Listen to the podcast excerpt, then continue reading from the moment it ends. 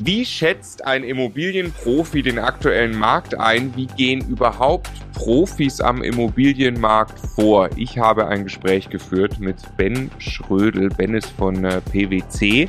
Ähm, dort verantwortlich für Immobilienberater. Also PwC ist eine Beratungsfirma. Und äh, ich wollte unbedingt mit ihm sprechen, als wir uns kennengelernt haben, auch dann hier für den, äh, für den Podcast, weil ich es sehr spannend finde, ähm, er bereitet, er begleitet quasi große Immobilientransaktionen, 100 Millionen ähm, äh, nehmen wir als Beispiel in dem Gespräch gleich. Und wie läuft sowas eigentlich ab? Ähm, wie äh, teilt sich überhaupt der Markt auf? Also es gibt ja eben die privaten Immobilieninvestoren wie die Immocation Community und dann gibt es aber ja eben einen großen Profibereich, Wohngewerbe, Immobilien, es werden große Portfolien gehandelt, all das kriegen wir ja alle nicht mit. Ähm, der Ben kriegt es eben mit und darüber sprechen wir mit ihm vor allem im ersten Teil äh, des Gesprächs äh, sehr ausführlich. Wie läuft eben eine Transaktion ab für 100 Millionen? Wer verkauft denn sowas? Wer kauft sowas? Wie genau wird hingeschaut? Wie wird so ein Objekt geprüft? Wie läuft es in der Verhandlung? Wie läuft die Preis Preisfindung ab. Ähm, fand ich äh, sehr, sehr spannende Insights. Und dann zweiter Teil des Gesprächs, weil sich natürlich dann auch so eine Firma wie PwC als großes Beratungshaus ähm, damit beschäftigt, ähm, wo steht eigentlich der Immobilienmarkt gerade. Da ist die Meinung von Ben auch sehr interessant. Ähm, was denkt er, was passiert mit den Zinsen? Wie steht er zum Thema regulatorische Eingriffe in den Immobilienmarkt? Ja, ganz wichtiges Thema gerade. Ähm, in Summe ein langes, ich weiß wirklich langes Gespräch, ähm, aber ich finde ein sehr äh, intensives und sehr interessantes Gespräch für jeden, der ein bisschen über den Tellerrand, äh, Tellerrand rausgucken möchte als privater Immobilieninvestor und eigentlich das gesamte Umfeld äh, besser kennenlernen möchte, in dem er da tätig ist. In diesem Sinne, Ganz herzlich willkommen bei Immocation. Wir möchten, dass möglichst viele Menschen den Vermögensaufbau mit Immobilien erfolgreich umsetzen und im Idealfall auch noch unseren Podcast abonnieren.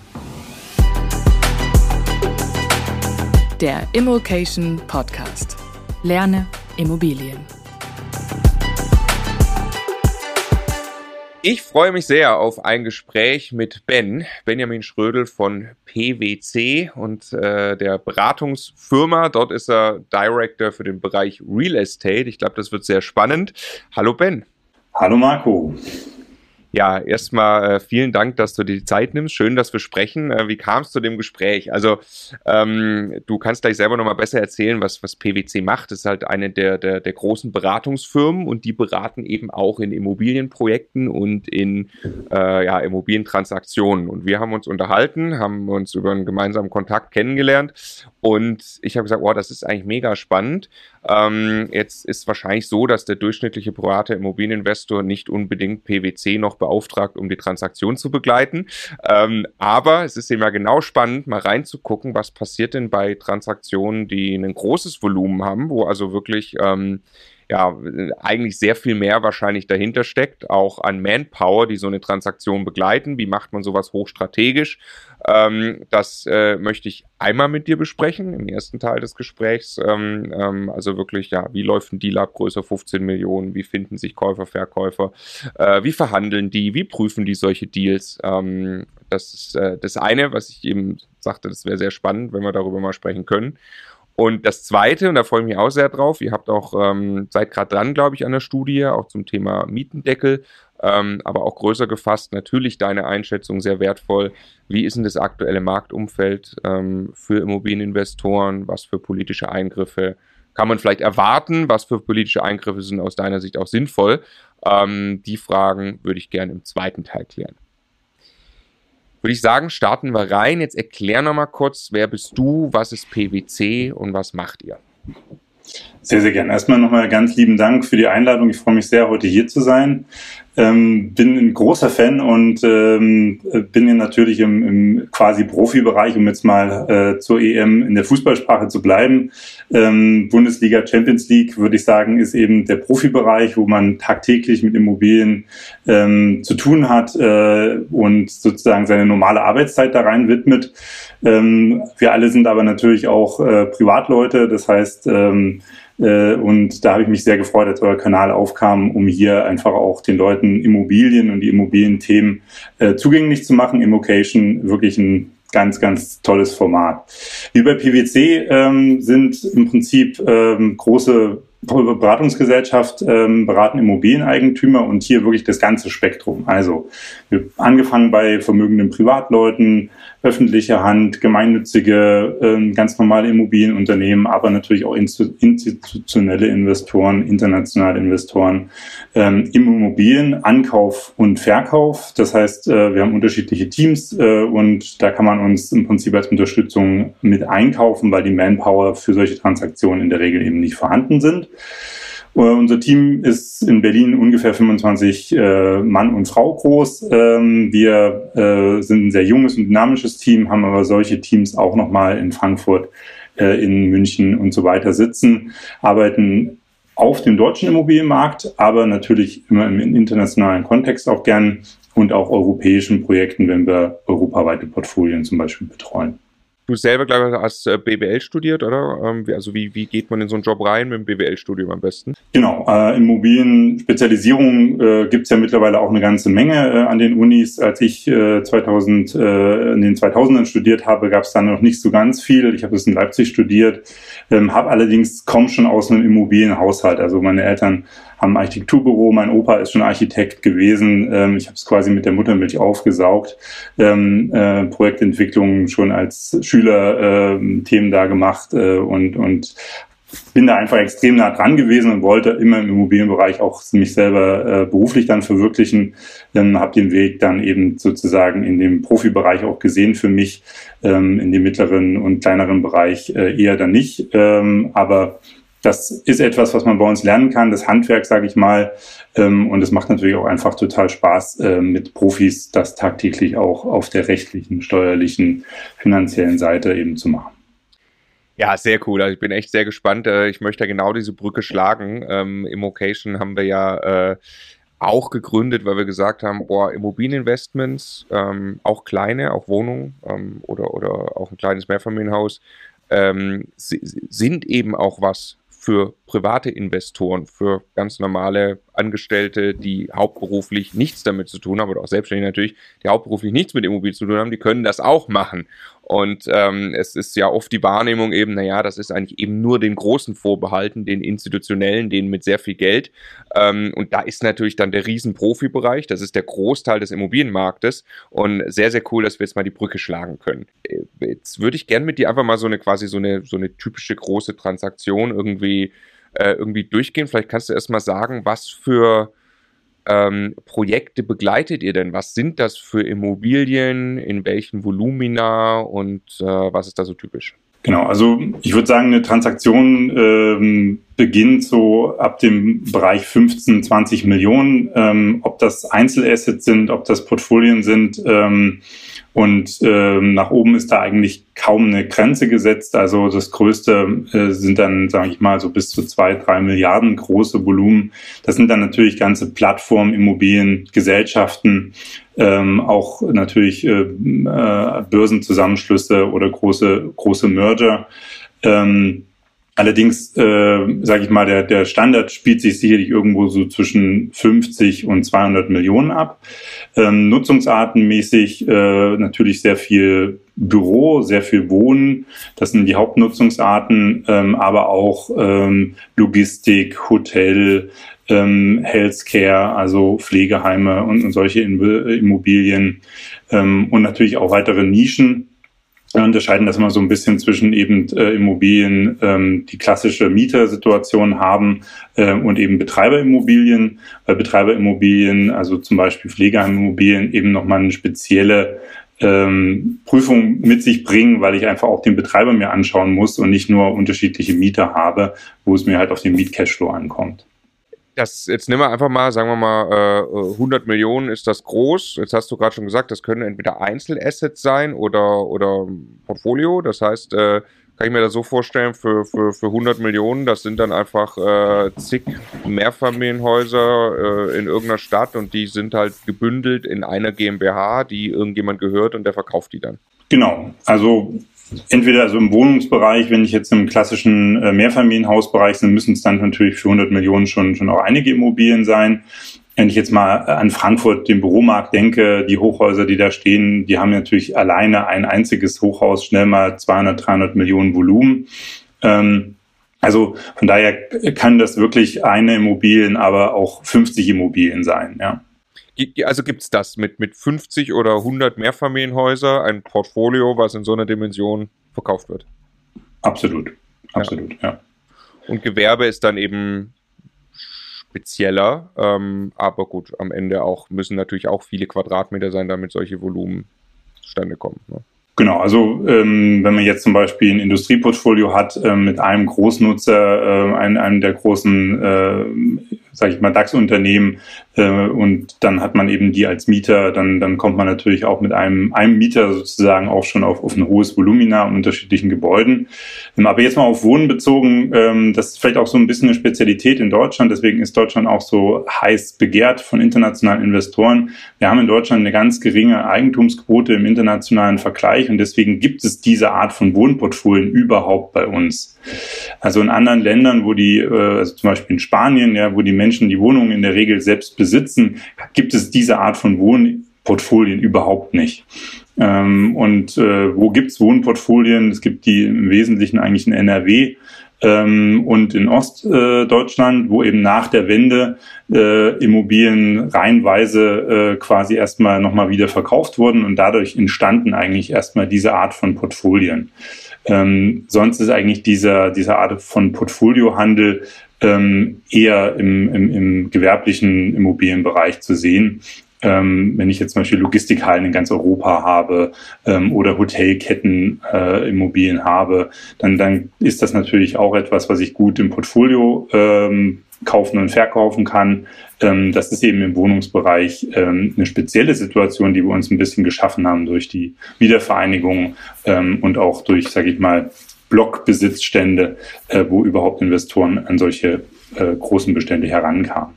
Das ist, äh, das ist sehr interessanter Aspekt. Also ich glaube, dass eben ja die, die aller, allermeisten aus der Immocation Community, die privaten Immobilieninvestoren, sich mit Wohnimmobilien normalerweise äh, jetzt, jetzt beschäftigen und sagen, ich investiere in eine, in eine, in eine Eigentumswohnung, Mehrfamilienhaus, was ich einfach klassisch vermiete. Und da hast du jetzt gerade schon gesagt, das ist eine Besonderheit, dass das überhaupt geht eigentlich in Deutschland in, in nennenswerter Stückzahl, weil jetzt beispielsweise in Spanien könnte ich gar nicht so viel kaufen, weil da kauft einfach jeder die Wohnung, in der er wohnt. Ne? Genau. Und das ist, also wir sind ein Mietmarkt, ja, und insbesondere in Berlin ist ja die Eigentumsquote in Deutschland dann noch die geringste. Das haben wir auch in unserer Studie drin. Ähm, 20 Prozent roundabout. Ähm, und äh, dadurch habe ich im Prinzip ähm, natürlich einen großen Teil des Bestandes ist sowieso in öffentlicher Hand. Wir haben ja fünf große Wohnungsbauunternehmen, die ja in, in äh, dem Land Berlin ge gehören. Ähm, wir haben aber eben auch natürlich eine ganze zahlreiche Immobilien, die einfach Privateigentümern gehören. Und ähm, viele, äh, und da möchte ich eigentlich auch äh, euren Zuhörern Mut machen, ähm, also ganz viele der ganz großen Namen in der, in der Profiszene sozusagen, die sind auch mit einer Eigentumswohnung gestattet. Ähm, also es ist überhaupt kein seltener Anfang, es ist eigentlich fast, kann man sagen, ein typischer Anfang. Ähm, und so ein bisschen diese Skaleneffekte, ne? wenn man einmal angefangen hat, das so ein bisschen zu verstehen, ähm, dann kann man sich eigentlich in die Logik sehr gut reinarbeiten. Ähm, und was aber so ein bisschen den Profibereich von dem, äh, sage ich mal, Privatbereich trennt, ist im Endeffekt ähm, diese, dieser Blick auf die Immobilie mit der einen Wohnung versus ich besitze das ganze Objekt. Ähm, also was im Profibereich halt nicht vorkommt, also die sogenannten anprivatisierten Bestände, also wo ich sozusagen Privateigentümer mit drin habe, das ist etwas, was man nicht so mag, ähm, weil ich dann einfach nicht über das gesamte Objekt verfügen kann. Ähm, und ähm, in, also Investoren im Profibereich machen natürlich, ähm, können einfach Objekte komplett verändern, weil ich einfach das Objekt komplett anfassen kann, eine neue Investitionsstrategie dafür mir überlegen kann, in den Mietmarkt hinein. Ich kann aber auch ganze Lagen und Viertel verändern. Und das schafft eben neue Qualitäten, äh, schafft dann auch äh, ein neues Umfeld für die Immobilie. Und damit hebe ich im Prinzip auch die, diesen, diesen Upside, den ich, den ich in der Lage grundsätzlich immer drin habe, wenn ich jetzt erstmal in eine, sage ich mal, Entwicklungslage reingehe. Und das kann ich eben mit einer Wohnung natürlich nicht. Ich bin Teil einer Wohneigentumsgemeinschaft. Ähm, ich kann das nicht sanieren, das Haus. Ich kann, ich kann die Lage nicht verändern. Und, und das ist eigentlich so das, das Spektrum, wo man, wenn man dann es einmal verstanden hat äh, und das ein bisschen größer sieht, ähm, sich klar, klar irgendwo dann Richtung Objekte orientiert und nicht mehr Richtung Einzelwohnungen, ähm, weil diese Einzelwohnungen einfach begrenzt sind in ihrem, in ihrem Radius. Ich kann die Wohnung sanieren, aber ich kann auch nicht mehr machen. Ja. Ja, ja, ist auch ein typischer, typischer Schritt, äh, den, den, den, den, den viele dann erleben und der wirklich eine große Änderung ist. Eigentumswohnungen in einer Eigentümergemeinschaft kaufen und dort auch sinngemäß äh, die Verantwortung für das Haus auch einfach nicht zu tragen und abzugeben, was am Anfang auch sehr angenehm sein kann, äh, äh erstmal reinzukommen.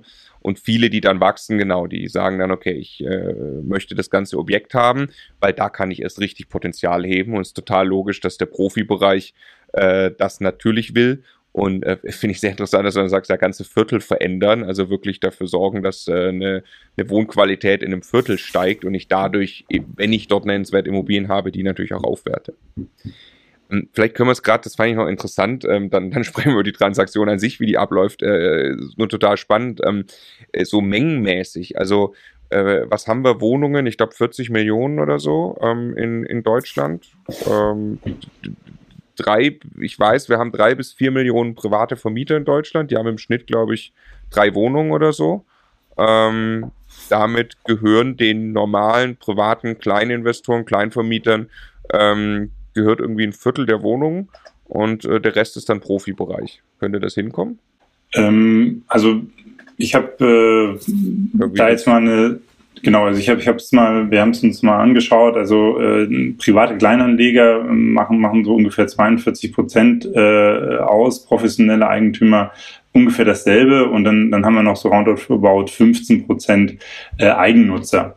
Ähm, also wenn man so will, ist eigentlich der, der Privatnutzer äh, in, der, in der Überzahl. Ähm, aber klar, die Hälfte des, des Bereichs ist, äh, ist schon auch äh, sozusagen dann nochmal gegliedert in privatwirtschaftliche Unternehmen, kommunale Unternehmen, Wohnungsgenossenschaften. Und die Genossenschaften zum Beispiel darf man auch wirklich nicht, nicht unterschätzen. Das ist schon auch ein großer Bereich ähm, und ist ja sozusagen so ein, so ein, so ein Mischformat. Äh, also ich bin nicht, ich bin in einer Genossenschaft organisiert, bin jetzt nicht, nicht nur Mieter, sondern bin auch Teil dieser, dieser Eigentumsgenossenschaft ähm, und ähm, habe aber eigentlich kein, kein Einzeleigentum sozusagen oder, oder bin nicht wirklich Realeigentümer. Ähm, also von daher ist eigentlich in Deutschland, was es mal Wohnimmobilien angeht, das, das hat ja auch viel mit dem ländlichen Bereich zu tun, weil da werden einfach die Großteil der Immobilien werden ja dort privat besessen. Hm. So. Und das macht aber die, äh, macht eine große Anzahl auch an Haushalten einfach aus. Und ähm, erst wenn ich in die Städte, in die Metropolen reinkomme, habe ich dann, wie gesagt, große, größere Bestände äh, oder auch Viertel, die halt irgendwann mal errichtet wurden und die natürlich dann privaten oder kommunalen Unternehmen, also dem Profibereich sozusagen, zuzuordnen wären. Ja. Es ist in Deutschland, es gibt echt äh, nennenswert viele private Vermieter auch, ne? Das ist äh, ja. ja. Ähm, okay, dann lassen Sie uns mal reinschauen, so ein bisschen wie, wie funktioniert so eine Transaktion. Aber ich, ich weiß es wirklich nicht. Ich freue mich, das jetzt zu erfahren. Ähm, ich habe es noch nie von innen gesehen. Also wenn jetzt ein 100 Millionen Objekt den Besitzer wechselt, bleiben wir mal bei der, bei der Zahl. Ne? Das könnten 100 Mehrfamilienhäuser sein, A10 Wohnungen. Äh, wenn es nur Wohnen wäre, wären das wahrscheinlich 1000 Wohnungen oder so. Ähm, die da im Besitz. Wer verkauft sowas und wer kauft sowas? Das ist die erste Frage. Ja, also vielleicht noch da noch, der, also zu klein dürfen die äh, Immobilien auch nicht sein. Ähm, das hat dann immer ist immer ein Problem in der Verwaltung. Also Profis versuchen eigentlich immer pro Objekt da auch, hm, sage ich mal, mindestens 20, äh, besser 50 äh, oder 100 Wohneinheiten ähm, zu haben. Ähm, ich meine jetzt nicht Hausaufgänge, sondern ich meine jetzt wirklich dann äh, so, so komplexe zusammen. Ähm, das heißt, äh, für 100 Millionen jetzt im Wohnungsbereich, das, das wären dann schon, äh, sage ich mal, vielleicht maximal 30 äh, Wohnimmobilien. Ähm, ja, also wer, 30 wer besitzt, Häuser. 30 Häuser, genau. Ähm, wer besitzt sowas? Ähm, also da gibt es eigentlich keine, keine Grenze. Es ist, äh, wie gesagt, es kann, äh, das kann eine Kirche sein, das, es kann ein kommunales Unternehmen sein, es kann ähm, ein normaler, äh, auch eine Familie. Ich habe auch viele ähm, äh, ähm, Klienten aus, aus dem Familienbereich, ähm, Erbengemeinschaften. Ähm, also das, da gibt es eigentlich wenig, wo man sagt, das ist jetzt typisch, ja.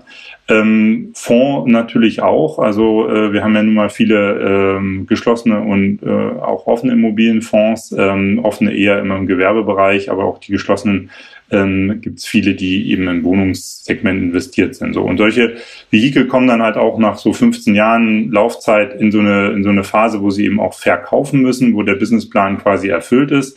Weil das kennzeichnet schon mal das erste, so ein, so ein Investment im, im Profibereich ist in der Regel ja ein Investment, um eben auch Geld zu verdienen. Ähm, man hat damit ähm, vielleicht jetzt mal selbst gebaut, äh, hat dann so das äh, Alte erreicht, wo man denkt, äh, jetzt, jetzt müssen eigentlich die Immobilien verkauft werden, ähm, weil der Lebenszyklus der Immobilie erreicht ist. Es kommt eine Investitionsphase ähm, oder auch so eine, äh, sage ich mal, äh, Reallokationsphase, wo man überlegt, ist das eigentlich noch das Richtige, wie es aktuell vermietet und dasteht. Und dann kommt sowas auf den Markt. Wie kommt sowas auf den Markt? Ähm, äh, heute klassischerweise wieder im Bieterverfahren. Das hatten wir auch in den Nullerjahren schon mal sehr stark. Ähm, warum? Weil einfach der Wettbewerb extrem groß ist, äh, wie ihr das aus, aus euren Bereichen auch kennt. Äh, es ist ein Verkäufermarkt, das heißt, ich versuche natürlich als Verkäufer ähm, heute möglichst viel Wettbewerb zu generieren. Ähm, und dann kommen so klassische strukturierte Bieterverfahren auf. Die gibt's ja in der Regel eigentlich nicht so sehr in dem, in dem Privatbereich. Also das ist schon mal ein, ein wesentlicher Unterschied. Ähm, wer schaut sich sowas an? Das können dann gleichgeartete äh, Investoren äh, und Eigentümer sein. Ähm, das können aber auch natürlich große äh, Bestandshalter sein, die einfach ihre Bestände weiter aufbauen. Ähm, momentan drängen ja auch wieder aus Skandinavien äh, neue Marktteilnehmer in den Markt, die sagen, wir wollen in Europa einfach ein großes Wohnvolumen aufbauen, möchten hier äh, und möchten hier wachsen. Fonds oder was? Ähm, ja, das sind keine Fonds, das sind, ein, das sind eigentlich auch Aktiengesellschaften, einfach äh, große Bestandshalter, die ähm, in Europa äh, sozusagen Wohnimmobilien äh, haben und, und das deren Börsenstory im Endeffekt ist. Okay. Ähm, ja, Makler äh, spielen dann natürlich auch eine große Rolle. Ähm, allerdings ist das halt ein, sag ich mal, der professionelle Bereich ist jetzt äh, im, im Privatbereich gibt es ja unendlich viele äh, Verkäufer und, und, und Maklerunternehmen. Das beschränkt sich im Profibereich im Wesentlichen so auf, sage ich mal, vielleicht eine, zwei Hände voll, vielleicht auch 15, aber das, das, das ist es dann.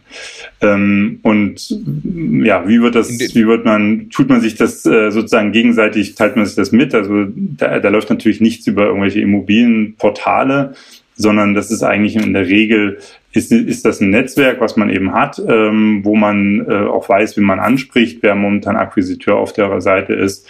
Und dann ähm, geht sozusagen die Transaktion ihren Weg.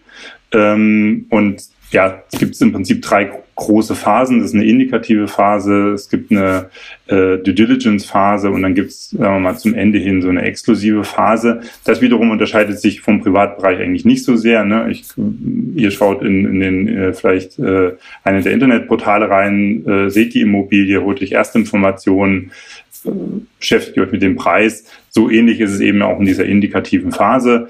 Das heißt, äh, man tauscht erste Informationen aus, Informationsmemoranden nennt man das da immer, Investmentmemos. Da steht dann wirklich sehr viel drin. Also ihr würdet davon träumen, was, was man da schon reinschreibt, ähm, was, was man so als Erstinformation hat, äh, was dann auch fair and true sein muss. Also ähm, wenn da große Fehler drin sind, auch in der Mieterliste, das ist dann hinten raus, ähm, wird das unter, sagen wir mal, Profis nicht nicht gern gesehen und das, das hat dann auch oft ein Nachspiel. Ähm, also da muss man schon sehr genau arbeiten. Die Vorbereitungen für solche Transaktionen dauern auch Monate. Ähm, also das, was ich äh, also auch privat natürlich immer wieder auch erlebe, ähm, dass einfach Verkäufer unglaublich schlecht vorbereitet sind, äh, Unterlagen überhaupt nicht vorhanden sind. Ähm, das ist einfach im Profibereich dann nicht so der Fall. Und dann gibt's noch was ganz Tolles, das sind sogenannte ähm, Due Diligence, Vendor Due Diligence Unterlagen, also ähm, also zum Beispiel, dass man ein Tax Factbook hat, äh, also zu der steuerlichen Situation. Man hat äh, ein Financial Factbook vom Verkäufer oder auch eine technische Due Diligence, die schon auf den Tisch gelegt wird in dieser indikativen Phase. Das heißt, ich habe schon komplette wirtschaftliche Transparenz äh, alles noch aus Sicht des Verkäufers. Also muss ich schon auch nochmal meine eigene Meinung bilden über Miethöhen und Wiedervermietbarkeit, Instandhaltungsstaus und so weiter. Aber ich habe erstmal ein gutes Set, um ein, ein erstes Angebot abzugeben. Ah, mega spannend. Also ich habe ein paar Rückfragen. Ähm, sind da nur kurze Rückfragen, das sind in aller Regel Share Deals, also da werden GmbHs gehandelt, oder? Also oder gibt es das auch, dass man wirklich eine einzelne Immobilie kauft? Nee, das ist ähm, in der Regel lässt man das am Anfang offen, ob, ob Asset oder Share Deal. Ähm, so. Der Share Deal ist, ist ja am Anfang, also ist, ist jetzt ja auch äh, gesetzlich sozusagen doch deutlich reglementierter geworden. Jetzt heute äh, oder jetzt äh, zum, zum 30.06 gilt dann ja auch dann das neue Regime sozusagen. Also der Gesetzgeber hat da ja Schlupflöcher geschlossen. Man muss sagen, und das habt ihr ja auch äh, in eurem Kanal schon, schon deutlich erklärt, die Immobilie ist als Vermögensgegenstand relativ privilegiert, was steuerlich äh, im Verhältnis zu zum Beispiel Aktien. Ähm, und, und diese steuerliche Privilegierung, die kann man natürlich noch weiter optimieren. Und das ist eben durch diese Share Deals passiert. Ähm, und da hat der Gesetzgeber aber nachgeschoben. Und es gibt immer wieder Verkäufer, auch Profis, die dann doch ein Asset Deal machen müssen oder machen wollen, weil wenn ich einen Share Deal mache, habe ich eben ganz andere Themen. Äh, nur mal ein Stichwort, latente Steuern. Ähm, das heißt, äh, ich muss das dann auch wieder im Kaufpreis berücksichtigen und so weiter. Deswegen lässt man das am Anfang offen und erhält sich erstmal über den sogenannten Asset äh, Wert, also über den reinen Wert der Immobilien, ähm, um das nicht zu verkomplizieren. Ja, ja. Okay, macht Sinn, macht Sinn. Dann, ähm, ich würde gerne auch durch die drei Phasen gleich noch ein bisschen durch, aber nochmal noch mal davor, du hast was, ich äh, bin nicht sicher, ob ich es richtig verstanden habe. Es gibt eine Handvoll oder 15, 20 überhaupt nur große Makler, die solche Deals bei sich listen. Kann man das so sagen? Ja, das sind in der Regel werden da eigentlich Exklusivmandate äh, auch vergeben. Ähm, das mhm. heißt, man hat, äh, man ruft die Berater zu sich und, und bittet sie darum, äh, das einzuschätzen und ein Angebot abzugeben ähm, weil man eben als Verkäufer als weiß, ich habe eine ganze Reihe an, an, an Themen mit denen zu klären. Ich muss, ich muss viel Zeit mit denen verbringen. Ich muss einfach denen vertrauen. Ich muss wissen, das Team macht es auch wirklich von A bis Z. Weil das dauert, wie gesagt, so eine Transaktion, wenn es schnell geht, kann die nach zwei Monaten zu Ende sein. Es kann aber auch mal anderthalb Jahre dauern.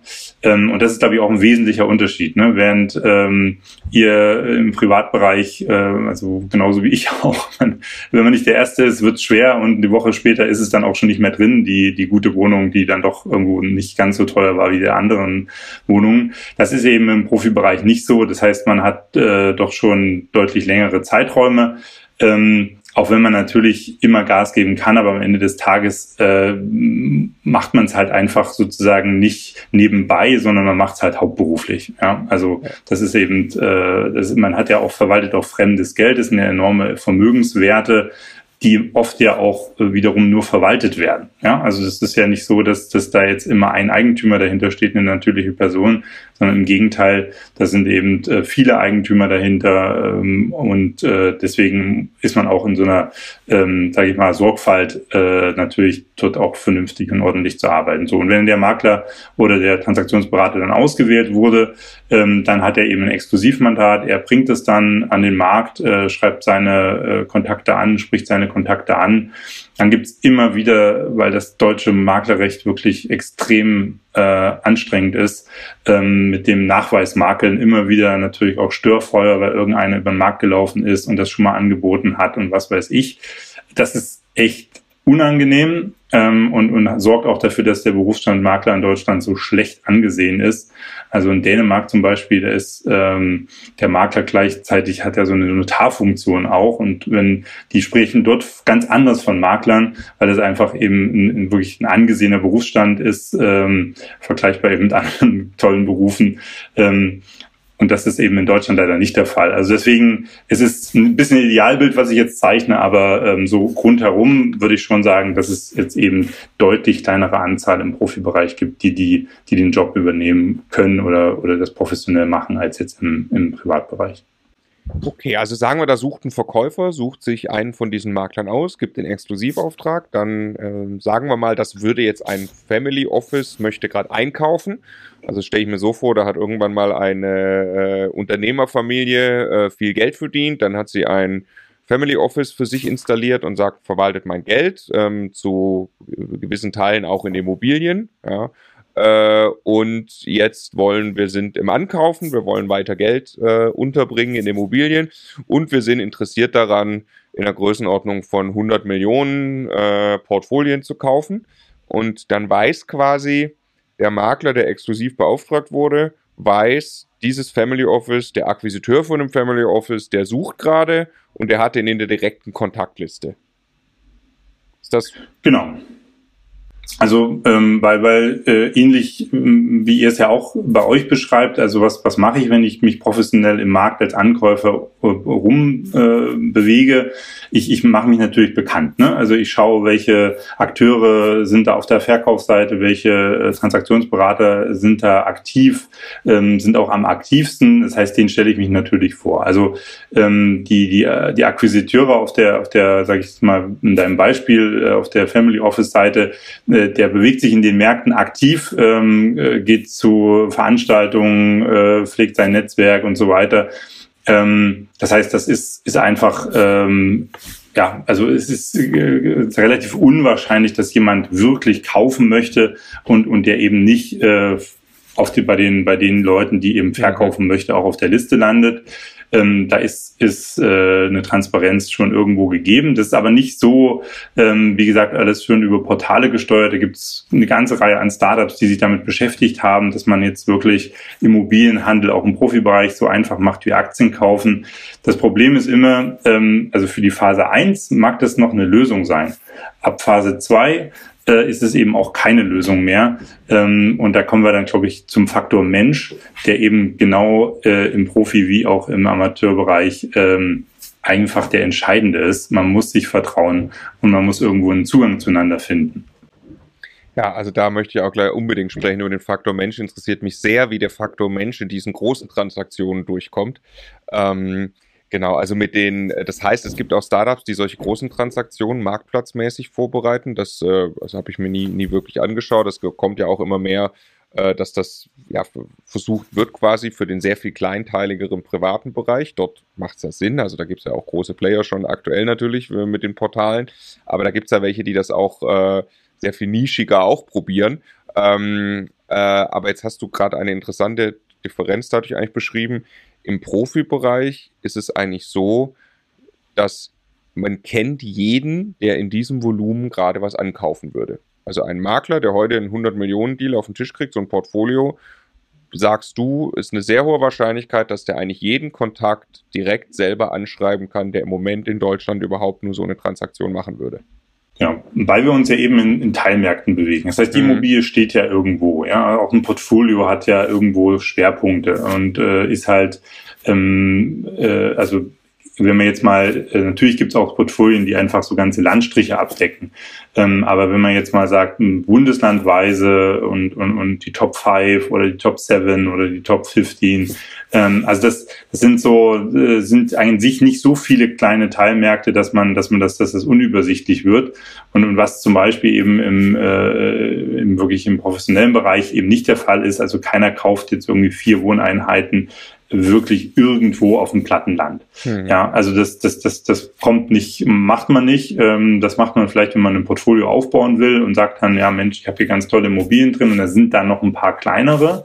Das gab es auch oft bei sogenannten Distress-Portfolios von Banken. Ähm, das heißt, wenn ich ähm, Banken finanzieren eine ganze Reihe an Immobilien ähm, und wenn aus irgendwelchen Gründen die Kreditnehmer ausfallen, ähm, entstehen natürlich solche Distressed Bankenportfolien und da können dann eben auch natürlich wahnsinnig viele Dinge drin sein. Auch im Development-Bereich, also Projektentwicklung im Grundstücksbereich, da kann ich natürlich auch viele Dinge haben, die eher so, äh, sag ich mal, in den, in den Wachstumsbereichen liegen, weil ich so ein Stück weit auch eine Landspekulation dann damit verbinde. Ähm, aber das ist eben der Fall, äh, dass das, also um die Frage zu beantworten, ich, ich würde sagen ja, ähm, dass, dass, dass man da sich kennt und das ist im Endeffekt das, was ja auch im Pitch beantwortet wird. Also ähm, wenn ich jetzt als Transaktionsberater zu einem Pitch eingeladen werde und ich überzeuge dort nicht, dass mein Netzwerk passt, dann kriege ich den Auftrag nicht. Von wem wirst du eingeladen?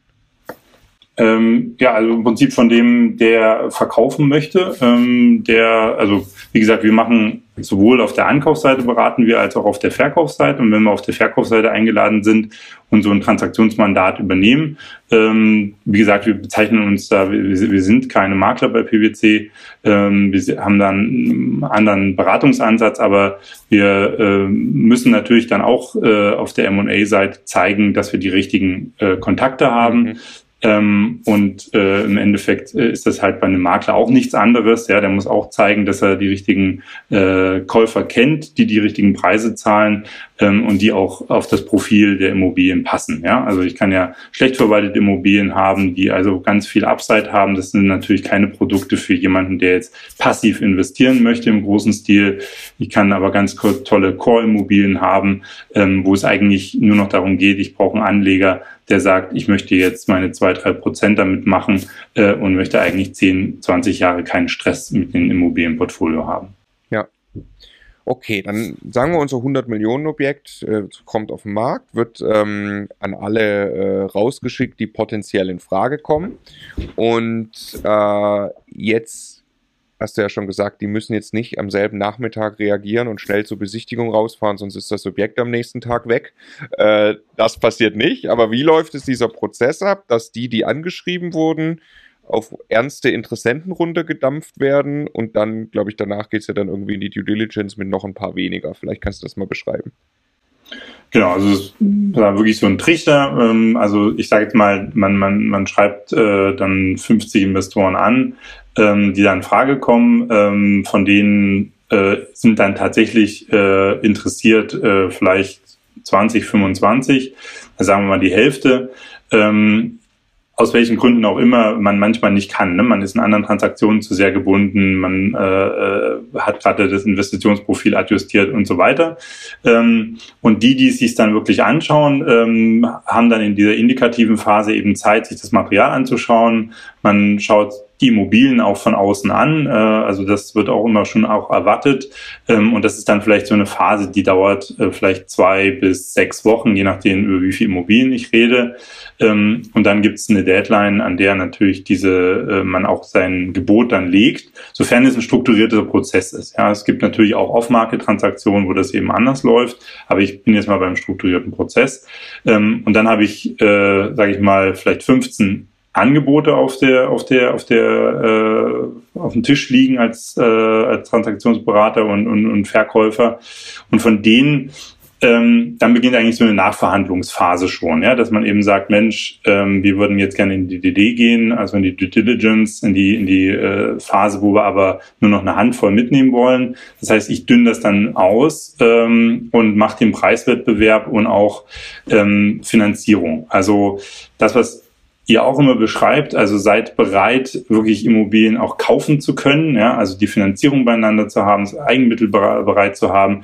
Genau dasselbe spielt hier auch eine ganz große Rolle. Das heißt, ähm, im Profibereich habe ich momentan oder seit den fünf, sechs Jahren, seitdem wir eben so viel Liquidität im Markt haben, ähm, auch ganz viele, die eben sogenannte, äh, sozusagen Full Equity, also mit 100% Eigenkapital kaufen können. Ähm, die werden bevorzugt, weil ich dann einfach keine Banken dabei habe und der Prozess deutlich einfacher läuft. Ähm, und, und danach wähle ich eben aus. Also je nachdem, was, was, was äh, der Verkäufer möchte, kann ich mich dann entscheiden.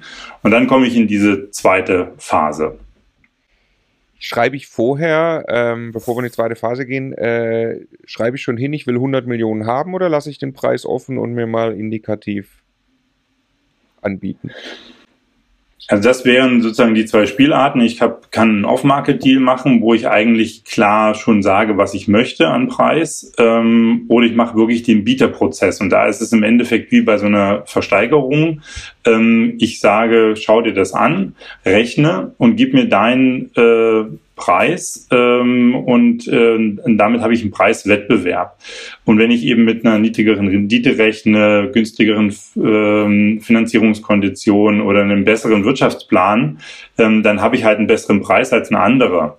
Ähm, aber es ist schon so, dass im, im professionellen Bereich alle mit demselben Taschenrechner rechnen, wie wir immer sagen.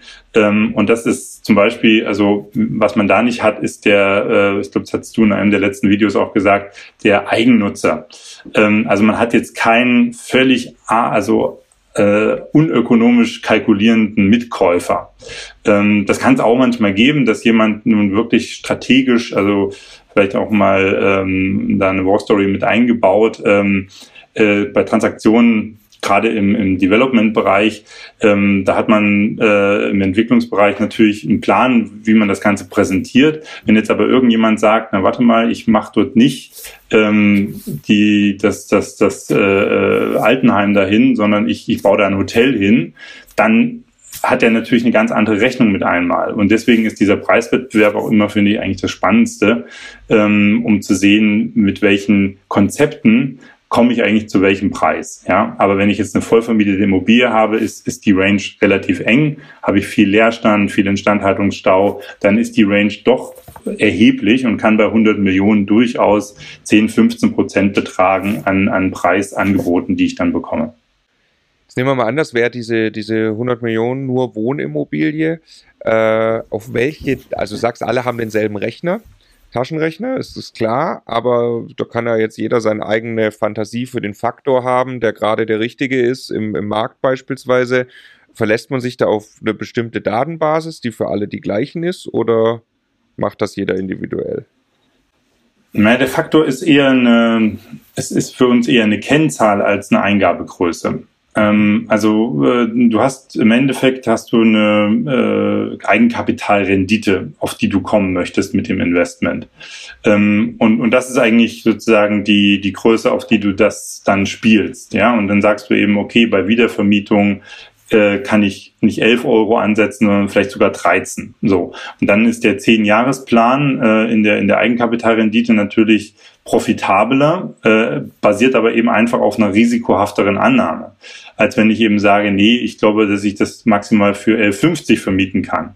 So, ähm, der Multiplikator, der kommt am Ende mehr oder weniger raus und ist so eine KPI, wo man dann eben sagt, na ja, sowas müsste 30-fach oder 25-fach oder 35-fach sein, ähm, ist aber halt ähm, der Kehrwert der, der, des Multiplikators ist ja ist ja dann eben äh, auch auch äh, sozusagen eine, eine Rendite ähm, aber darum geht es eigentlich. Und da gibt es eigentlich zwei Arten von Investoren, die einen, die wirklich auf Eigenkapital gucken und die anderen, die auf äh, IRR gucken.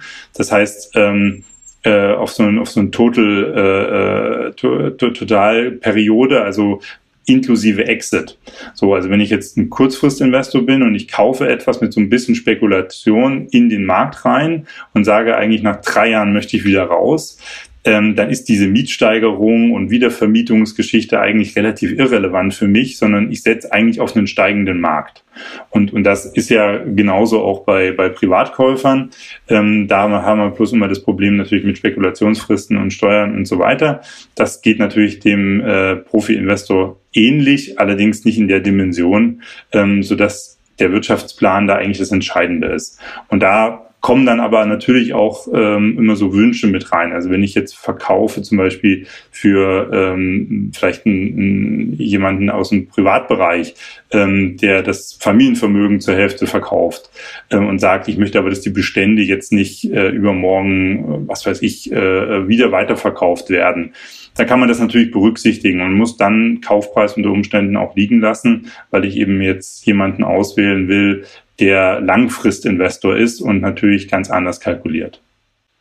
Okay, ich versuche es mal für mich auseinanderzunehmen, weil ich finde den Unterschied so interessant. In der, also wir machen ja genau, wir machen eben eine, eine Bierdeckelrechnung, die basiert auf der Bruttomietrendite oder im, im äh, umgekehrt Faktor.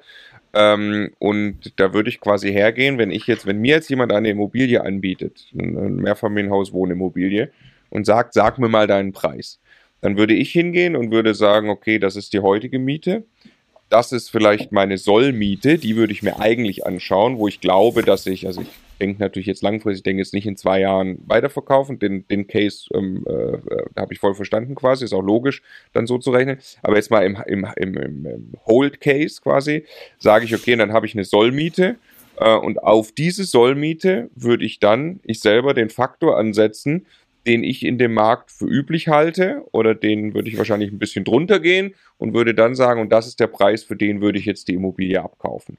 Oder ich habe eine Erwartung an meinen Faktor beziehungsweise an meine Ziel-Brutto-Mietrendite, mit der ich eben gerade noch hinkomme. So würde ich machen. Jetzt habe ich von dir verstanden, der, der Profi geht auf die Eigenkapitalrendite. Das heißt, der legt zugrunde, dass der mit 20% EK reingehen muss und ist, ist das denn für alle Käufer das gleiche? Oder ähm, wie ermitteln die das? Also Ja, also das, das bringt auch den, den größten Unterschied rein. Ja, also wenn ich jetzt ähm, ein Eigenkapital-Investor äh, bin, ähm, der mit Full Equity rechnet ähm, und sich am Kapitalmarkt selber Geld holen kann mit eigenen Anleihen, ähm, also Bonds, ähm, dann ist der so günstig refinanziert, ähm, der, der kann sich das Geld für, ich sag mal, vielleicht äh, 0 äh, 5% holen. Ja? Das heißt, das sind ihn seine Kosten, die er hat. Ähm, und, und da eine Rendite dann auch mit teuren Wohnimmobilien zu haben, ähm, ist für den natürlich deutlich einfacher möglich. Krass als wenn ich jetzt äh, und wenn ich das dann noch heble, ja, ähm, allerdings lohnt sich das Hebeln für den eben nicht, deswegen macht das ja auch Full Equity, weil äh, bei der Bank wird es teurer werden. Ähm, und das das sind dann so die Effekte, die kann ich natürlich gar nicht heben, wenn ich, wenn ich ganz alleine im Privatbereich unterwegs bin. Obwohl ähm, Immobilien auch im Privatbereich, man hebelt sie ja. Also man, man, man nimmt ja Fremdkapital auf. Und das ist ja der wesentliche Unterschied eben zu Aktien zum Beispiel. Also wo ich eben mit 100 Prozent Eigenkapital unterwegs bin. So, aber am Ende des Tages, und das habt ihr mal schön rausgearbeitet mit diesem Cashflow, wie ihr es dann genannt habt. Also das ist auch das Allerentscheidendste, was ein Immobilienprofi rechnet. Der schaut, was habe ich für, für umlegbare Kosten, was habe ich für nicht umlegbare Kosten, was habe ich noch für Investkosten oder für Rücklagekosten und was bleibt wirklich unterm Strich liegen. Also was bringt mir die Immobilie? Und das ist dieser, wir haben alle denselben Taschenrechner-Effekt, weil es nützt mir nichts, wenn ich eine Immobilie so teuer kaufe, also wenn ich jetzt kein Spekulant bin, der sagt, in mhm. zwei Jahren ist alles doppelt so viel wert, ähm, dann ist das eine negative Rendite und dann macht das Investment an der Stelle natürlich keinen Spaß.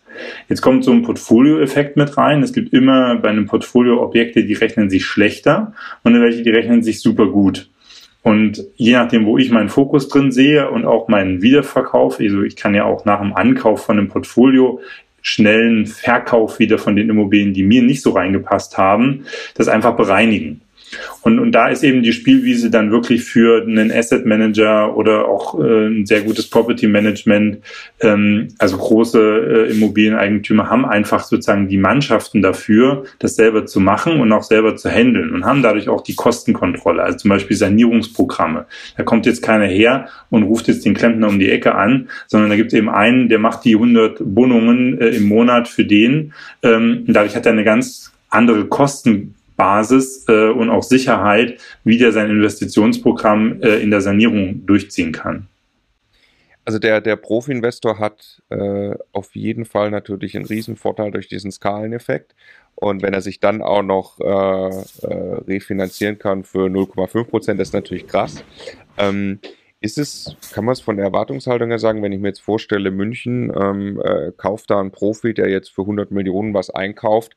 Du hast jetzt gerade gesagt Cashflow guckt er dann, dass das, also sagt er auch, mein Ziel ist ungefähr, dass das Cashflow neutral ausgeht. Also ich äh, kann nichts rausziehen, muss aber auch nichts zuschießen und dadurch zahlt sich dann die Immobilie von selbst ab. Denkt ein Profi überhaupt so oder ist das, äh, sagt er, nee, da muss auf jeden Fall Cashflow rauskommen oder was ist relevant für den? Also München spielt äh, in diesem Portfoliohandel äh, fast keine Rolle ähm, weil es das einfach schlicht nicht gibt dort. Ähm, es gibt immer wieder auch kleinere äh, ähm, Portfolien da, sage ich mal, vielleicht von, von 20 bis 100 Millionen. Aber das ist einfach ein so extrem teurer Markt, das ist einfach keine, da hat man einfach keinen, äh, äh kaum Renditen, ne, wie du sagst. Und nur um Geld jetzt zu wechseln, also wie man, wie man das so schön immer sagt, ähm, macht, macht das eben auch keinen Sinn. Also Klar kann es auch mal einen Profi geben, der sagt, ich lege Geld jetzt irgendwo an. Das liegt da ganz sicher. Ähm, Habe ich auch schon Kunden gehabt, die das ähm, äh, aus, aus äh, sage ich mal, historisch äh, bedingt äh, gemacht haben und was ein sehr gutes Investment war, auch wenn das äh, damals vielleicht extrem teuer war. 30, 40 Jahre später ist es eben dann, hat sich es natürlich entsprechend entwickelt. Aber ähm, für, für die Großstädte gilt eigentlich das sozusagen, und das ist das Aufteilergeschäft, was da eigentlich reinkommt. Das heißt, wir haben eben professionelle Aufteiler, die genau dann wiederum den Exit-Markt in, in, in, in, in eure Community sozusagen hat. Ja, die sagen, okay, ich kaufe jetzt ein, ich kaufe ein Objekt, das kostet mich jetzt im Portfolio vielleicht 4000 Euro im Quadratmeter. Wenn ich das aber aufteile und einzeln verkaufe, bekomme ich fünf, sechs, sieben oder mehr tausend Euro auf den Quadratmeter. Ähm, und das ist das, was eigentlich in den Großstädten, also kann man sagen in den Top 5, Top 6, ähm, aber auch sogar schon in den Märkten wie Leipzig und äh, auch in NRW ähm, der Fall ist. Und, und das ist ein Business Case, wo auch die Bestandshalter nicht mehr mitkommen. Also da würden, wenn man jetzt, äh, also es ist dann auch immer so eine Frage, wenn man jetzt ein Bundportfolio hat, dann ist immer die Frage von den Bestandshaltern, ja, machen Aufteiler mit. Aha. Weil die wissen, der, der, der Business Case kann, kann nicht gegeneinander aufgewogen werden. Ähm, und, und da kommen wir dann natürlich auch in die politische Richtung rein, weil die Politik ja diese Art von Aufteilung mit dem Baulandmobilisierungsgesetz jetzt eben zum Beispiel nochmal deutlich einschränken möchte. Wir haben die Milieuschütze und so weiter, haben wir, machen wir ja im zweiten Teil im Detail. Aber das sind ganz viele Dinge drin, ähm, die machen diesen Business Case natürlich kaputt. Ähm, und, äh, und, und, und das Thema ist, wo, wo, was bleibt da übrig? Und was sehen wir eigentlich seit Jahren? Wir sehen ja trotzdem enorm steigende Preise. Ja, und die Pre äh, enorm steigenden Preise haben eben viel mit diesem Privatisierungsgeschäft zu tun, weil das rechnet sich auf die Mietrendite nicht mehr. Also das kann man auch nicht vergleichen. Und warum? Weil ich eben den Eigennutzer dahinter habe. Und der Eigennutzer, der rechnet einfach Finanzierungskosten versus Miete. Ähm, und Zinsen sind extrem gering und dann passt das halt. Völlig egal, ob der das 90-fache zahlt. Das rechnet der sich gar nicht aus. Ja, ja. Ja. ja, sehr interessant. Das trifft äh, in der Tat natürlich äh, den, den Kapitalanleger, den äh, Investor, Profi und Privat. Ähm, rein Buy and Hold äh, ist äh, natürlich schwierig äh, in so einer Lage wie München. Okay, dann lass uns jetzt noch kurz äh, so in die Due Diligence und äh, die finale Preisfindung mal reinschauen. Also eine Frage, äh, erste Frage, Due Diligence umschreibt ja im Prinzip, wir haben es äh, bei uns im Buch heißt, glaube ich, Detailprüfung. Ähm, Im Profibereich dann Due Diligence, kenne ich auch noch früher aus meinem alten Leben. Ähm, da hat man auch viel Due Diligence gemacht. Ähm, was prüft man da bei so einem Portfolio? Genau. Wie also genau? Due Diligence heißt ja Englisch und in Deutsch übersetzt einfach nur genau prüfen. Ähm, das heißt, ich begebe mich einfach hin und nehme mir die große Lupe und, und kram einfach alles durch. Und da ähm, äh, Riesenunterschied in der Due Diligence Phase im Profibereich ist halt auf Grundlage eines professionellen Datenraums. Das heißt, ich komme in einen Datenraum und das würdest du wahrscheinlich wie ein Schlaraffenland empfinden, ähm, denn da ist einfach ganz viel da. Ich sage bewusst nicht alles, ja, sondern auch da gibt es natürlich ähm, immer wieder Lücken. Ähm, aber da hat man einfach alles von der vom Grundbuchblatt über Dokumentation der Bewirtschaftung, Abrechnungen, äh, Mietverträge, also alles, was man sich so vorstellen kann und was relevant ist, das bereitet man auch vor der Transaktion intensiv vor. Das ist auch ein Grund, warum Transaktionsberater eben da vonnöten ist, weil das ist ein richtig harter Job, die ganzen Abfragen bei den Ämtern zu machen, äh, Dokumente zu sichten, in die Archive zu fahren, das einzuscannen und so weiter und so fort. Ähm, und da äh, deckt, äh, wenn man das mal so ein bisschen, wir haben eben eine kaufmännische Due Diligence, die sich jetzt rein mal auf die wirtschaftliche Seite konzentriert und Bewirtschaftung.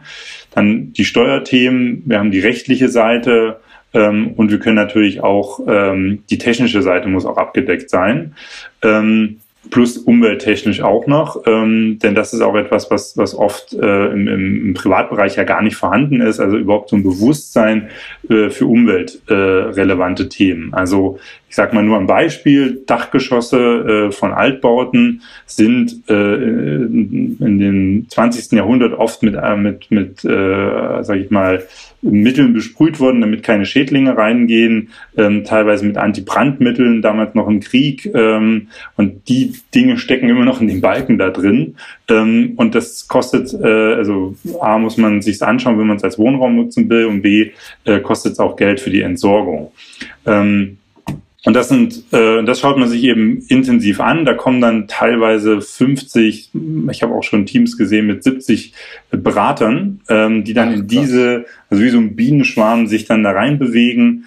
Ähm, Rechtsanwälte, Techniker, Umwelttechniker, Steuerberater. Also da ist richtig was los.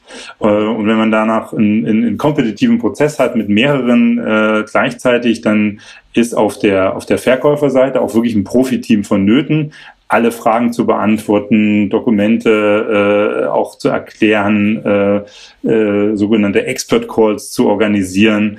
Ähm, und, und das ist eine Phase, wo, wo er wirklich ähm, jeden Stein umdreht ähm, und auch Detailbesichtigungen noch, natürlich nochmal vorkommen. Ähm, aber die Dokumente, die werden intensivst angeschaut. Wahnsinn, okay, das wäre jetzt nämlich genau meine Frage gewesen. Geht man da zu jeder Immobilie hin? Geht man da in jede Immobilie rein? Offensichtlich ja. Ja. Also auch, auch, Besichtigungen von vermieteten Wohnungen zum Beispiel ist dann immer wieder so ein Streitfall. Ähm, äh, es gibt manchmal auch Banken, die sagen, nee, es muss auch jede Leerwohnung besichtigt worden sein.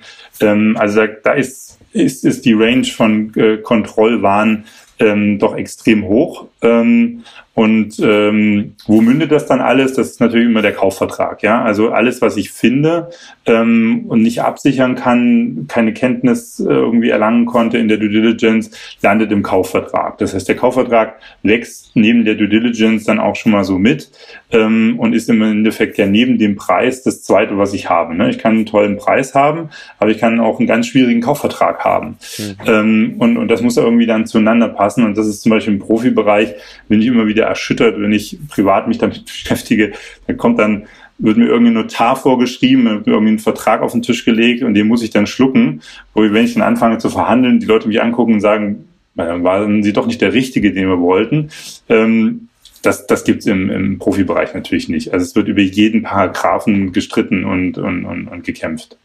Ja, sehr interessant. Ich habe genau den gleichen Gedanken gerade gehabt. Das ist ja im Prinzip äh, muss ich eigentlich sehr viel akzeptieren heute, wenn ich kaufe. Ich kann, tatsächlich auch, wenn ich jemand bin, der eine nicht so sorgfältige Detailprüfung macht als Privatkäufer, mache ich den Deal sehr wahrscheinlicher. Ne? Also ich gucke halt nicht so genau hin und sage halt, ja, das wird schon in Ordnung sein und ich gehe bewusst ein paar Risiken ein, die ich selber trage. Äh, dadurch kann ich aber den Deal machen, wenn ich der, ich sage jetzt mal, äh, auf gut Deutsch der Korinthenkacker bin, der mit ähm, äh, 30 Seiten langem Prüfdokument vorfährt, äh, dann mache ich einfach den Deal nicht.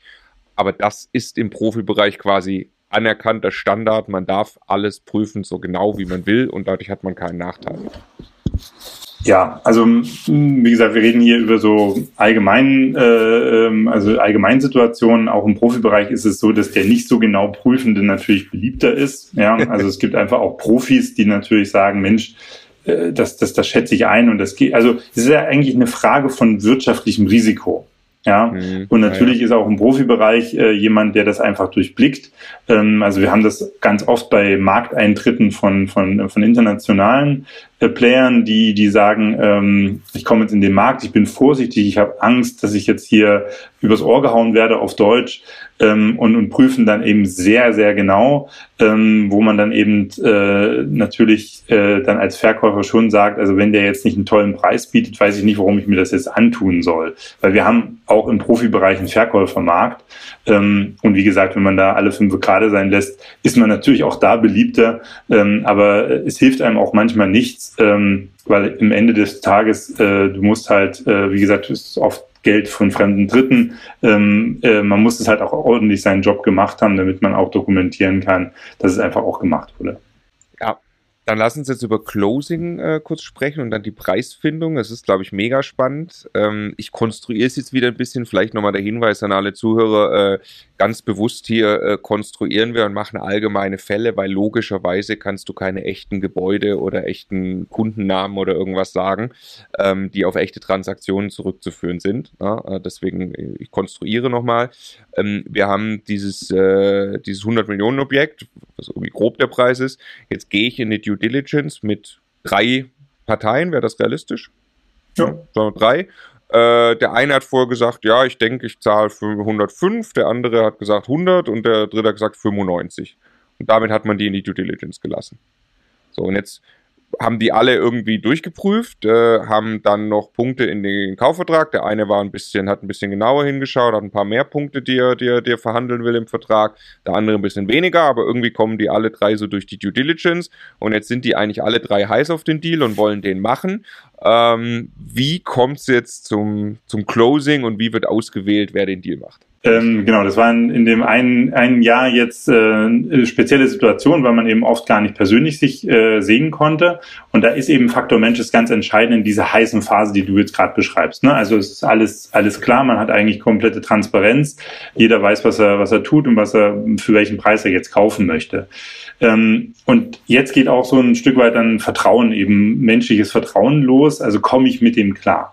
Denn was, was nochmal eine, eine wichtige Phase ist, ist zwischen Signing, also zwischen Kaufvertragsunterzeichnung und dem tatsächlichen Closing, wo ich eben dann das Eigentum übertrage, also die Grundbücher dann umgeschrieben sind und ich wirklich die Immobilien übergebe. Und ähm, professionelle Kaufverträge haben eben Mechanismen, noch Anpassungsmechanismen drin. Ähm, und da möchte ich mich auf Deutsch auch nicht sozusagen mit jemandem dann zu sehr streiten müssen und, und so weiter. Am Ende des Tages ist es aber schon äh, extrem am, am Wert orientiert. Also in deinem Beispiel waren es jetzt ja äh, 10 Millionen Unterschied zwischen 95 und 105. Also die Wahrscheinlichkeit, dass man sich für den 105er entscheidet, ist schon sehr, sehr groß. Ähm, aber es geht dann eben auch um Vertrauen. Und da habe ich genauso wie ihr äh, auch schon alles erlebt, ja, also wo man kurz vor der Notariat das dann wieder verschieben muss, ähm, wo Finanzierungen dann doch nicht klappen, Eigenmittel nicht so in dem, in dem Bereich vorhanden sind. Ähm, Im Profibereich versucht man das dann immer noch mal zu heilen, ja, dass man dann eben sagt, Mensch, äh, kann man nicht einen, einen anderen Partner mit reinnehmen oder äh, gibt es nicht irgendwas, was dann eben noch äh, möglich ist auf Deutsch? Ähm, aber es ist im Endeffekt wirklich so eine Sache von Vertrauen. Ähm, mit wem gehe ich jetzt wirklich zum Notar?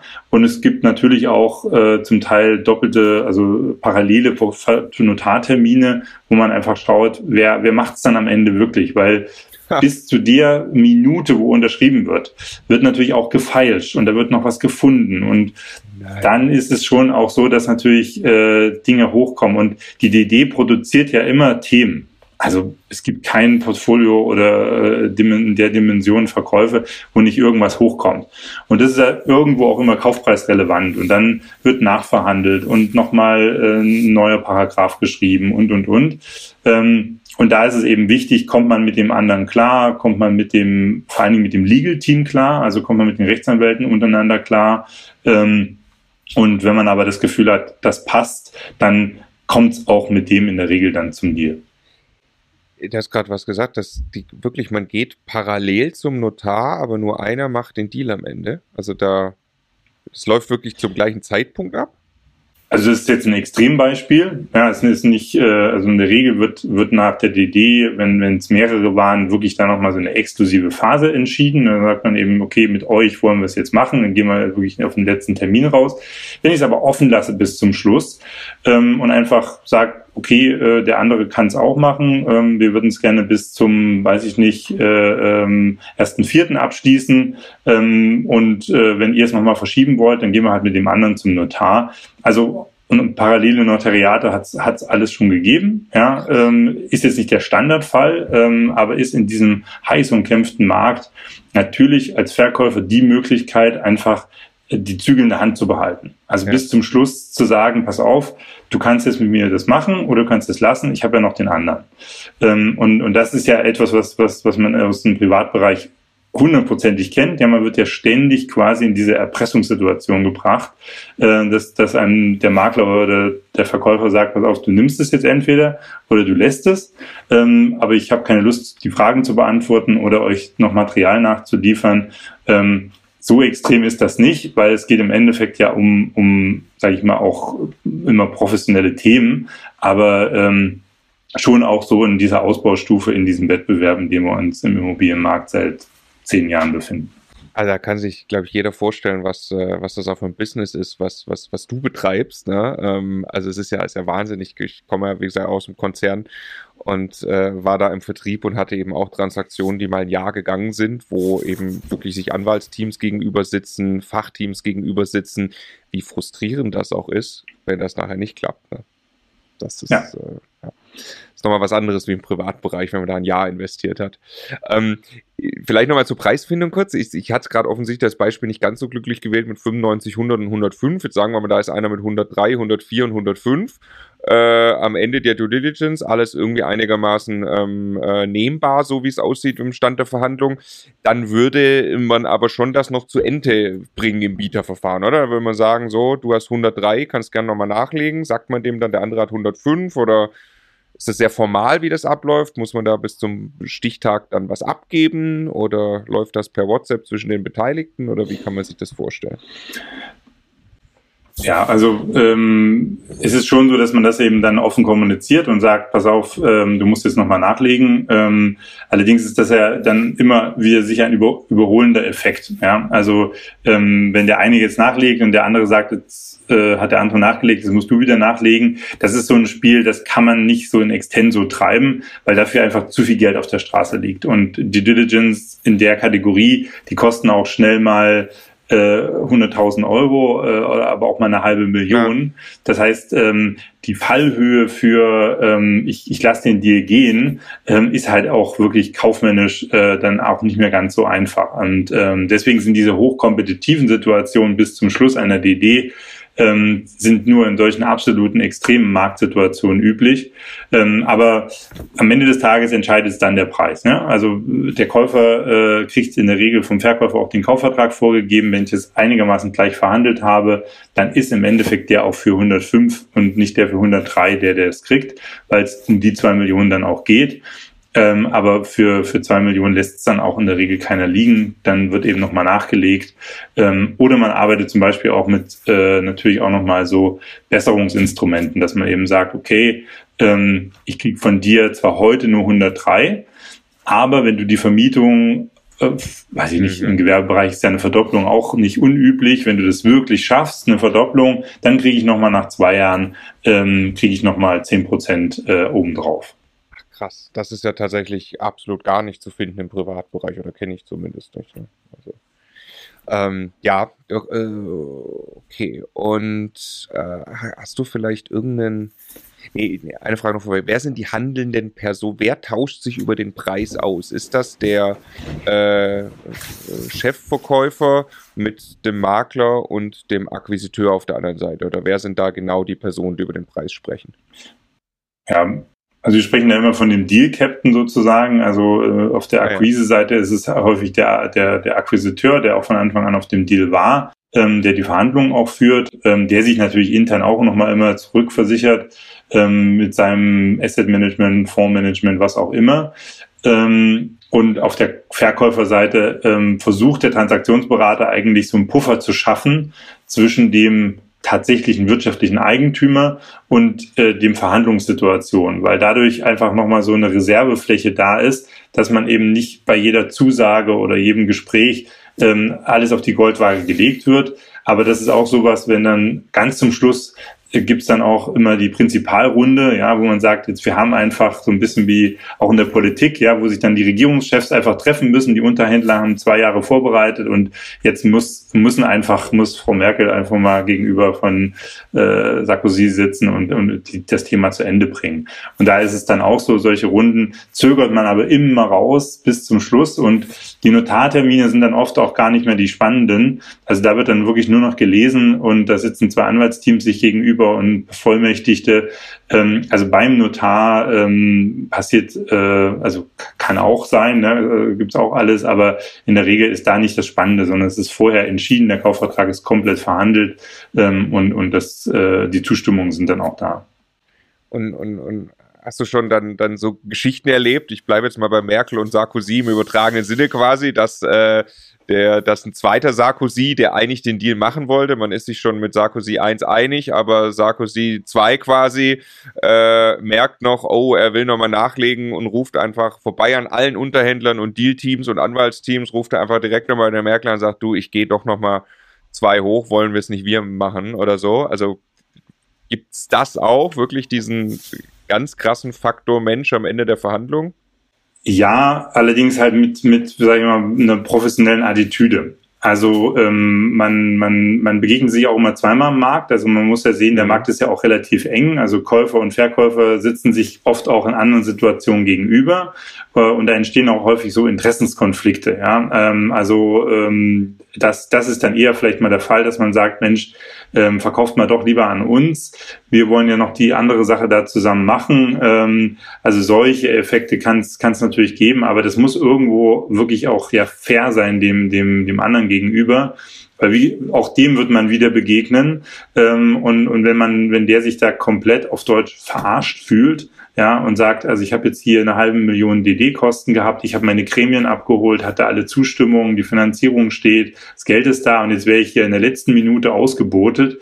Das lässt er sich natürlich auch nicht gefallen. Also dann ist der Transaktionsberater, der da irgendwie aktiv war und das gemacht hat, der ist natürlich auch schon auf einer schwarzen Liste und kriegt dann auch keinen kein, kein Deal mehr.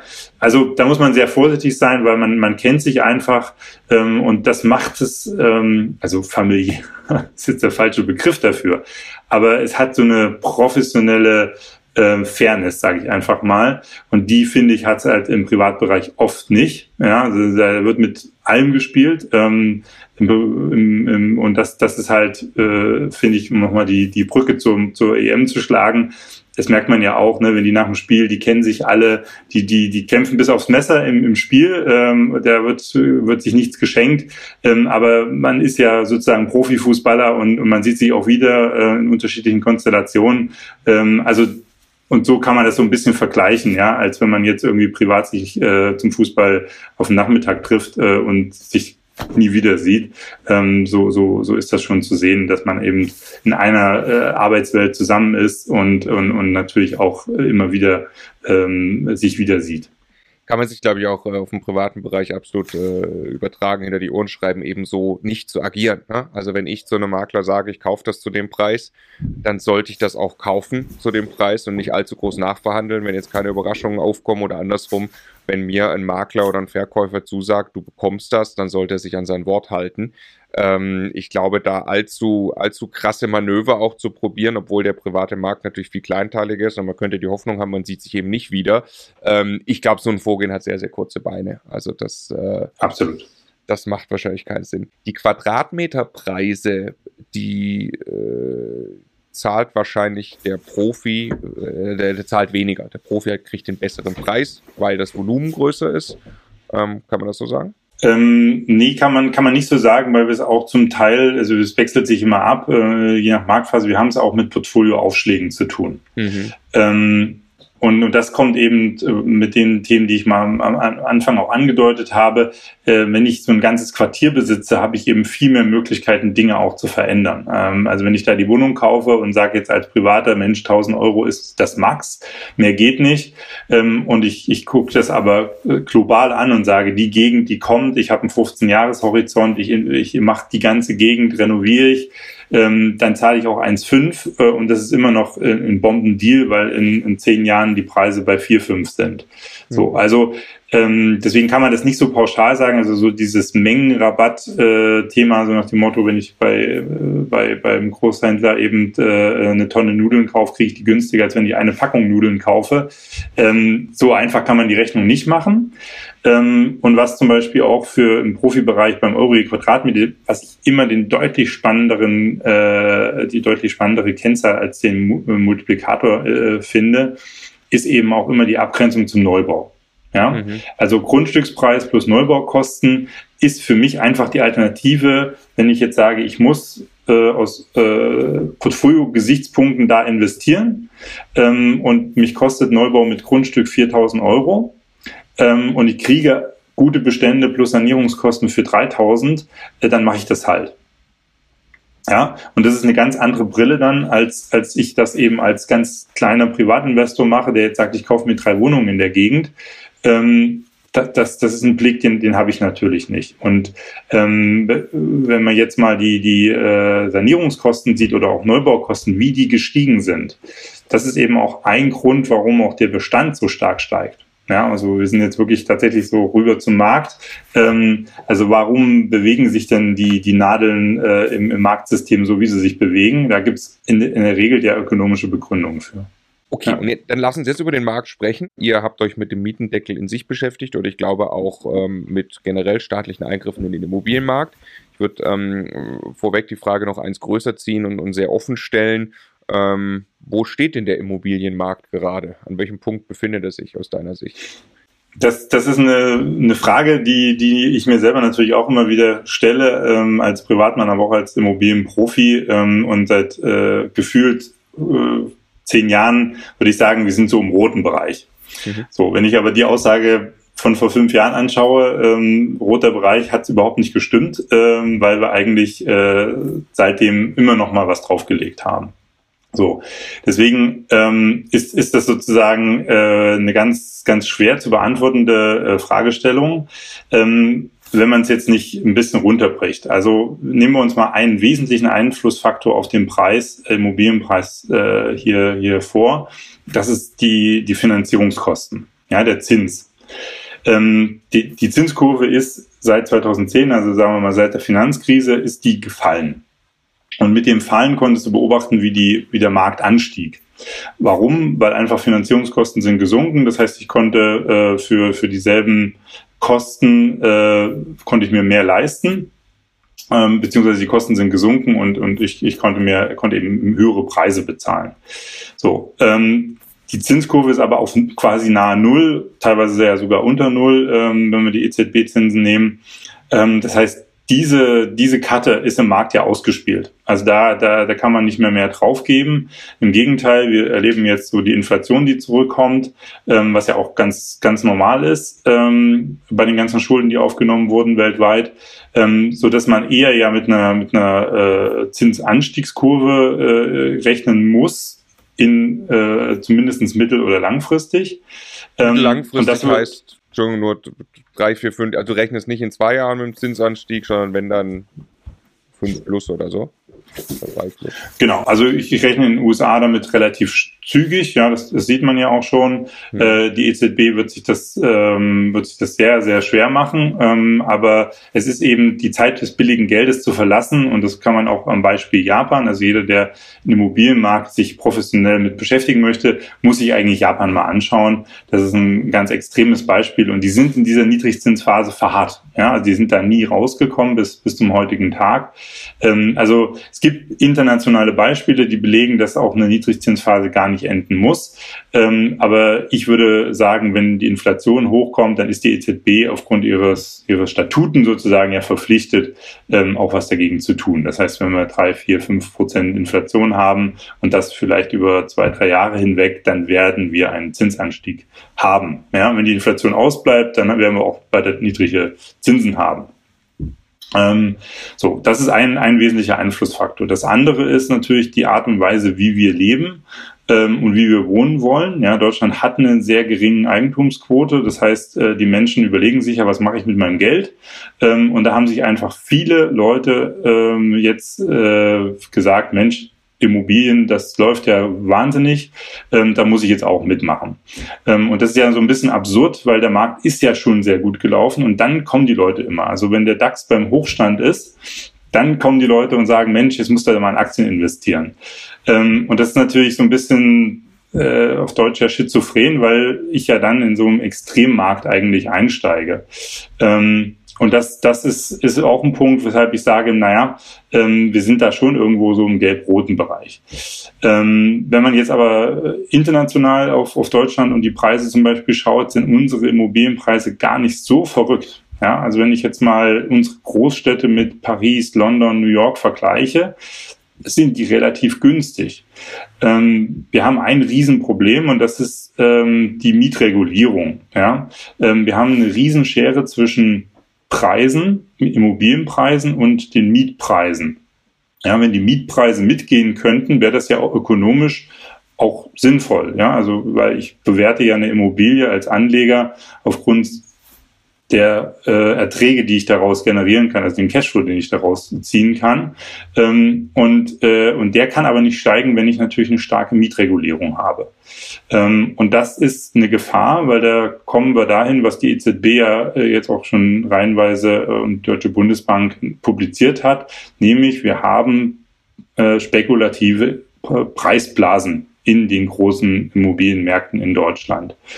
Und spekulative äh, ist es immer dann, wenn ich einfach keine Substanz, äh, also äh, Erklärungsmuster mehr habe, warum eigentlich der Preis weiter steigt. Ne? Dann ist es eine reine Spekulation, dass es weiter so geht. Und das sind Märkte, die sind natürlich gefährlich. Wenn man jetzt in München wie ihr sitzt, ja, unterhaltet euch mal mit einem Marktimmobilienprofi, der das seit 30 Jahren macht, der sagt, Leute, das haben die auch schon in den 70ern erzählt, das haben die in den 80ern erzählt, das haben die in den 90ern erzählt. Und heute erzählen sie es immer noch. Ähm, und du hättest in der Zeit äh, äh, steinreich werden können, hättest du einfach gekauft, gewartet und, und wieder verkauft. Also das ist äh, so ein bisschen, bisschen schwierig, ähm, was, was den Wohnungsmarkt betrifft, weil wir da wirklich mit ähm, quasi äh, spekulativen Preisblasen zu tun haben, die aber zum Teil extrem lange sich ziehen. Und da gibt es ja auch einige Marktteilnehmer, die sagen, hm, hat ja viel auch mit Wohnnutzung zu tun und so weiter. Äh, und wir demografisch, wir schrumpfen ja. Da kommen so Effekte rein, ähm, die werden uns zukünftig äh, Preissenkungen bescheren. Ich finde die immer so ein bisschen schwierig, weil ähm, wenn man jetzt nur mal in sein privates Umfeld schaut, wer wohnt denn in der größten Wohnung? Ähm, das korreliert mit dem Alter ähm, weil nämlich die Menschen ja aus ihren Wohnungen nicht ausziehen, nur weil sie ohne Kinder dann da leben oder auch äh, ohne den verstorbenen Partner da leben und sie bleiben bis zum Lebensende in diesen großen Wohnungen. Ähm, das heißt, man hat ja nicht diesen, die Situation, dass die Leute ihre Wohnungssituation ähm, automatisch mit, mit ihrem Bedarf sofort anpassen und diese Wohnungen dann auf den Markt kommen. Das heißt, das wird sich extrem lange zerren, wenn überhaupt. Weil wer verkauft denn so eine Wohnung äh, privat, ähm, wenn er äh, nicht muss? Du hast gerade schon angesprochen, hätte mich auch noch interessiert, Thema Demografie. Da sagst du, oder da ist dein, dein Gefühl, also es, die, die meisten sagen ja, ja, wir werden weniger, das hängt, also das weiß man, also wenn man jetzt einfach nur Geburten und Sterblichkeit nimmt, das ist, das ist äh, klar, dass das über die nächsten 10, 20 Jahre eigentlich weniger Menschen in Deutschland sind. Was die Unbekannte ist, ist eigentlich die Zuwanderung. Ähm, es ist das natürlich auch nicht ein Immobilienmarkt, deswegen ist die Frage sehr schwer zu beantworten. Also Deutschland ist ja, es macht einen großen Unterschied, ob ich die Frage für Berlin City und München City stelle oder äh, vielleicht für Speckgürtel oder auf dem Land. Ähm, aber genau, wie ist dein Blick auf Demografie? Wie ist dein Blick auf Wohnungsknappheit in den nächsten 10, 20, vielleicht auch 30 Jahren in Deutschland? Ja, ähm, also äh, ich denke, dass, dass wir ein Zuwanderungsland ähm, sind und dass wir zukünftig noch stärker eins werden. Ähm, das heißt, Deutschland ist hochattraktiv. Ja, wir haben hochattraktiven Arbeitsmarkt. Ähm, wir sind mitten in Europa gelegen. Ähm, wir haben also alles, was man eigentlich sich wünschen kann. Und das sieht man ja auch. Wir haben einen enormen internationalen Zuzug. Äh, jetzt nicht nur äh, aufgrund von, von politischen Ereignissen, sondern ja auch äh, aus Südeuropa zum Beispiel. Leute, die einfach nach ihrem Studium nach Deutschland kommen, äh, hier den Berufsbeginn suchen. Und ich glaube, das wird noch weiter zunehmen. Also wir werden eher in Europa an anderen Stellen ähm, Probleme bekommen auf den Immobilienmärkten, ähm, aber weniger in Deutschland. Ähm, weil sobald in München sozusagen äh, Wohnungen äh, günstiger werden würden, glaube ich, wird es sofort einen Effekt geben, ähm, wo die Leute sagen, endlich, dann äh, mache ich das doch. Ja, weil warum gehe ich als junger Mensch zum Beispiel berufsstaatlich in München? Weil ich keine Wohnung finde. Ja, also wenn sich da irgendwie was tun würde, ähm, dann würde sofort, also München könnte wahrscheinlich heute doppelt so groß sein, äh, wenn die Wohnungen halb so viel kosten würden. Und wenn wir uns das jetzt nochmal so ein bisschen äh, unter Klimawandelaspekten anschauen, ähm, dann wird ja quasi eine Zone auf der Erde heiß werden ähm, von, von der Mitte her. Ja, und wir in Nordeuropa haben da eher noch Glück äh, als Pech. Also auch das wird aus meiner Sicht äh, langfristig gesehen unsere, ähm, unsere demografische Situation komplett verändern. Und das ist eigentlich, finde ich, auch das, ähm, was, was, was viel oft falsch eingeschätzt wurde. Ne? Wir haben einfach die deutsche Geburtenrate gesehen, haben gesagt, oh Gott, wir sterben aus, äh, wir dürfen niemand mehr einstellen, wir dürfen keine Stellen mehr besetzen in der öffentlichen Verwaltung, ähm, wir werden ja weniger. Ähm, und und das, das fällt uns massiv auf die Füße, weil es einfach nicht so ist. Wir sind international super attraktiv und wir machen die Tür ja kaum auf. Also wenn wir die aufmachen würden, wäre ein Einwanderungsland wie Australien oder Amerika ähm, mit einer echten Einwanderungsstrategie, äh, äh, dann sehe ich überhaupt kein demografisches Problem. Ja, sehr interessant. Lass uns vielleicht noch ein standortmäßig kurz einmal auseinandernehmen. Also Top 7 brauchen wir sowieso nicht drüber reden, dass das Interesse extrem riesig sein wird, immer in diesen Lagen äh, zu leben, äh, glaube ich. Ähm, wenn man mal die, die nächste wäre für mich so der Speckgürtel. Da sind wir selbst auch äh, sehr stark investiert. Wie gesagt, gerade im Berliner Speckgürtel in unserem Fall. Äh, wie siehst du die, die Speckgürtelgegenden für die nächsten 10, 20, 30 Jahre? Da gilt auch das, was du gerade gesagt hast? Ähm, aus meiner Sicht ja ähm, und auch jetzt nochmal verstärkt. Ja, also ähm, wenn man sich jetzt, also ich zum Beispiel äh, habe hab, äh, drei Kinder, ja, ähm, und, und suche mal in Berlin äh, und da ist es ja noch einfach im Verhältnis zu Frankfurt und München und Hamburg ähm, eine große Wohnung, also mindestens fünf Zimmer. Ähm, da kannst du dich auf den Kopf stellen. Sowas gibt's zum Beispiel in Neubau gar nicht. So, ähm, wir, wir haben so ein bisschen den Japan-Effekt. Wir haben uns nämlich ziemlich klein gesized ist ja in der Autoindustrie heute auch der Fall. Viele Drei- und Vierzylinder fahren wieder durch die Gegend, ähm, wenn es nicht schon ein E-Motor ist.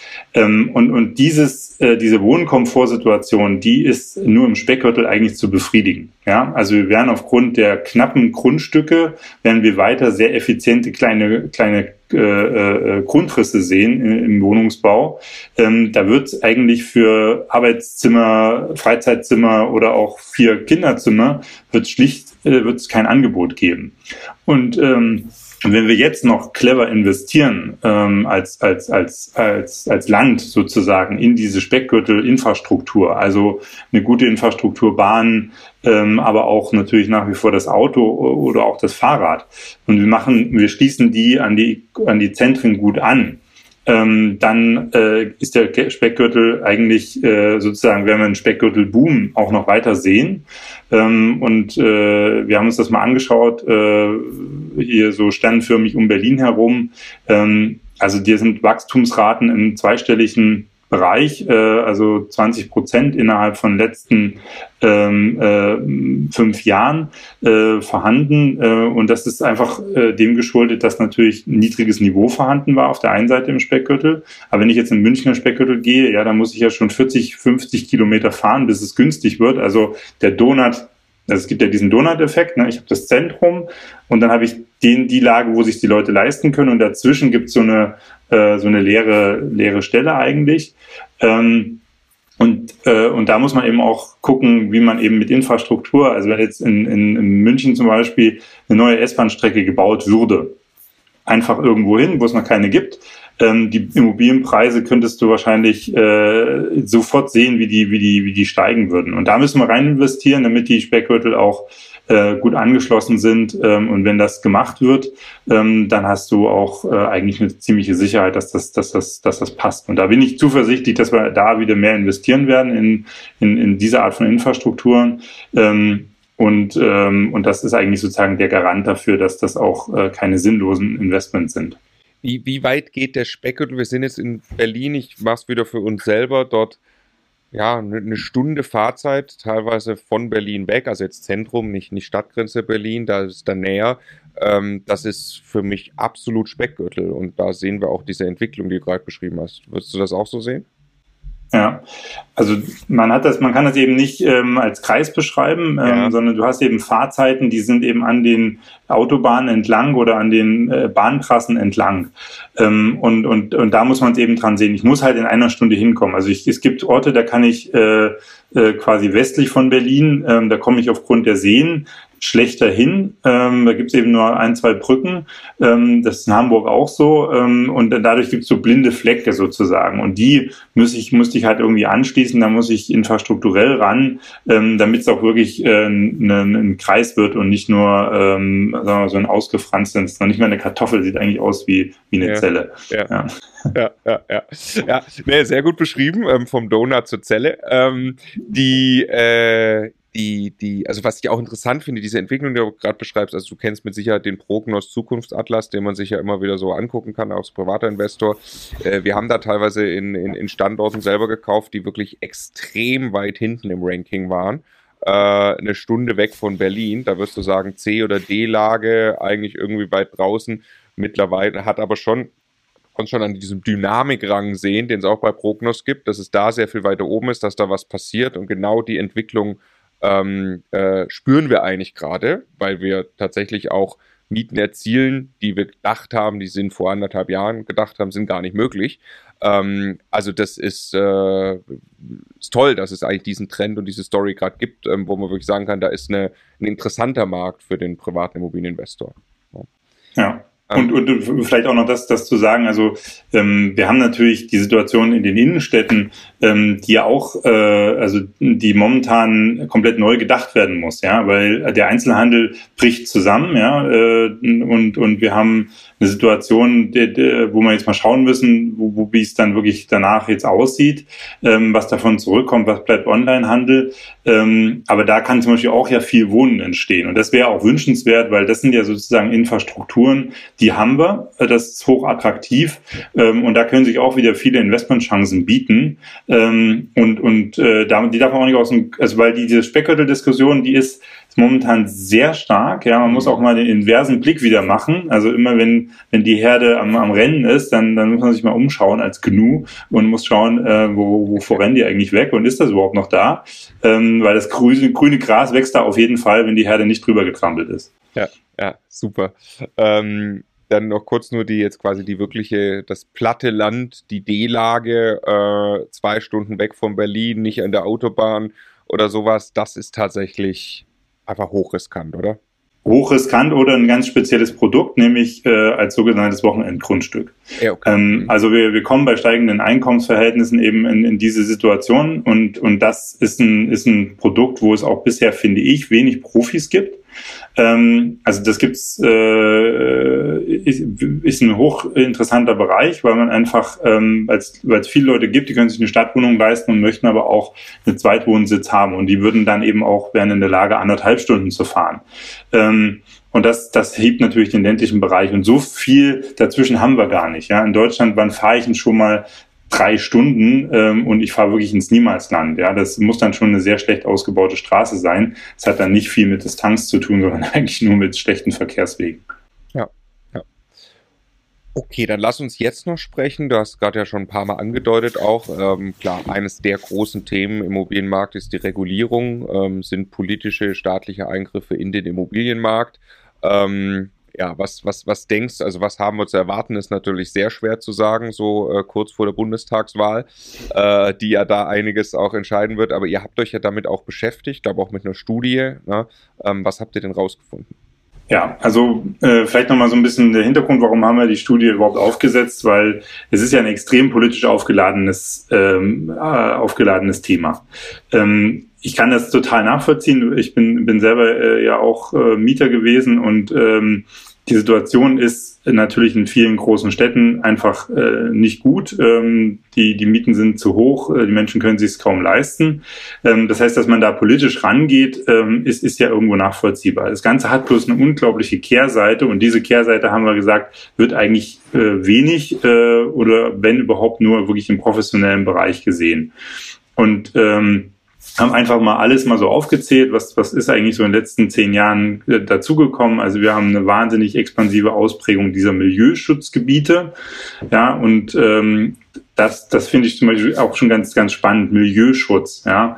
Ähm, äh, gibt, gibt eine ganze Reihe an Leuten, gerade in Berlin, die können sich noch gut dran erinnern, wie Anfang der Nullerjahre, wie man versucht hat, eigentlich eine Durchmischung in bestehende Milieus hineinzubekommen. Also zu sagen, wie kriegen wir eigentlich bildungsferne und, und bildungsnahe äh, näher zueinander.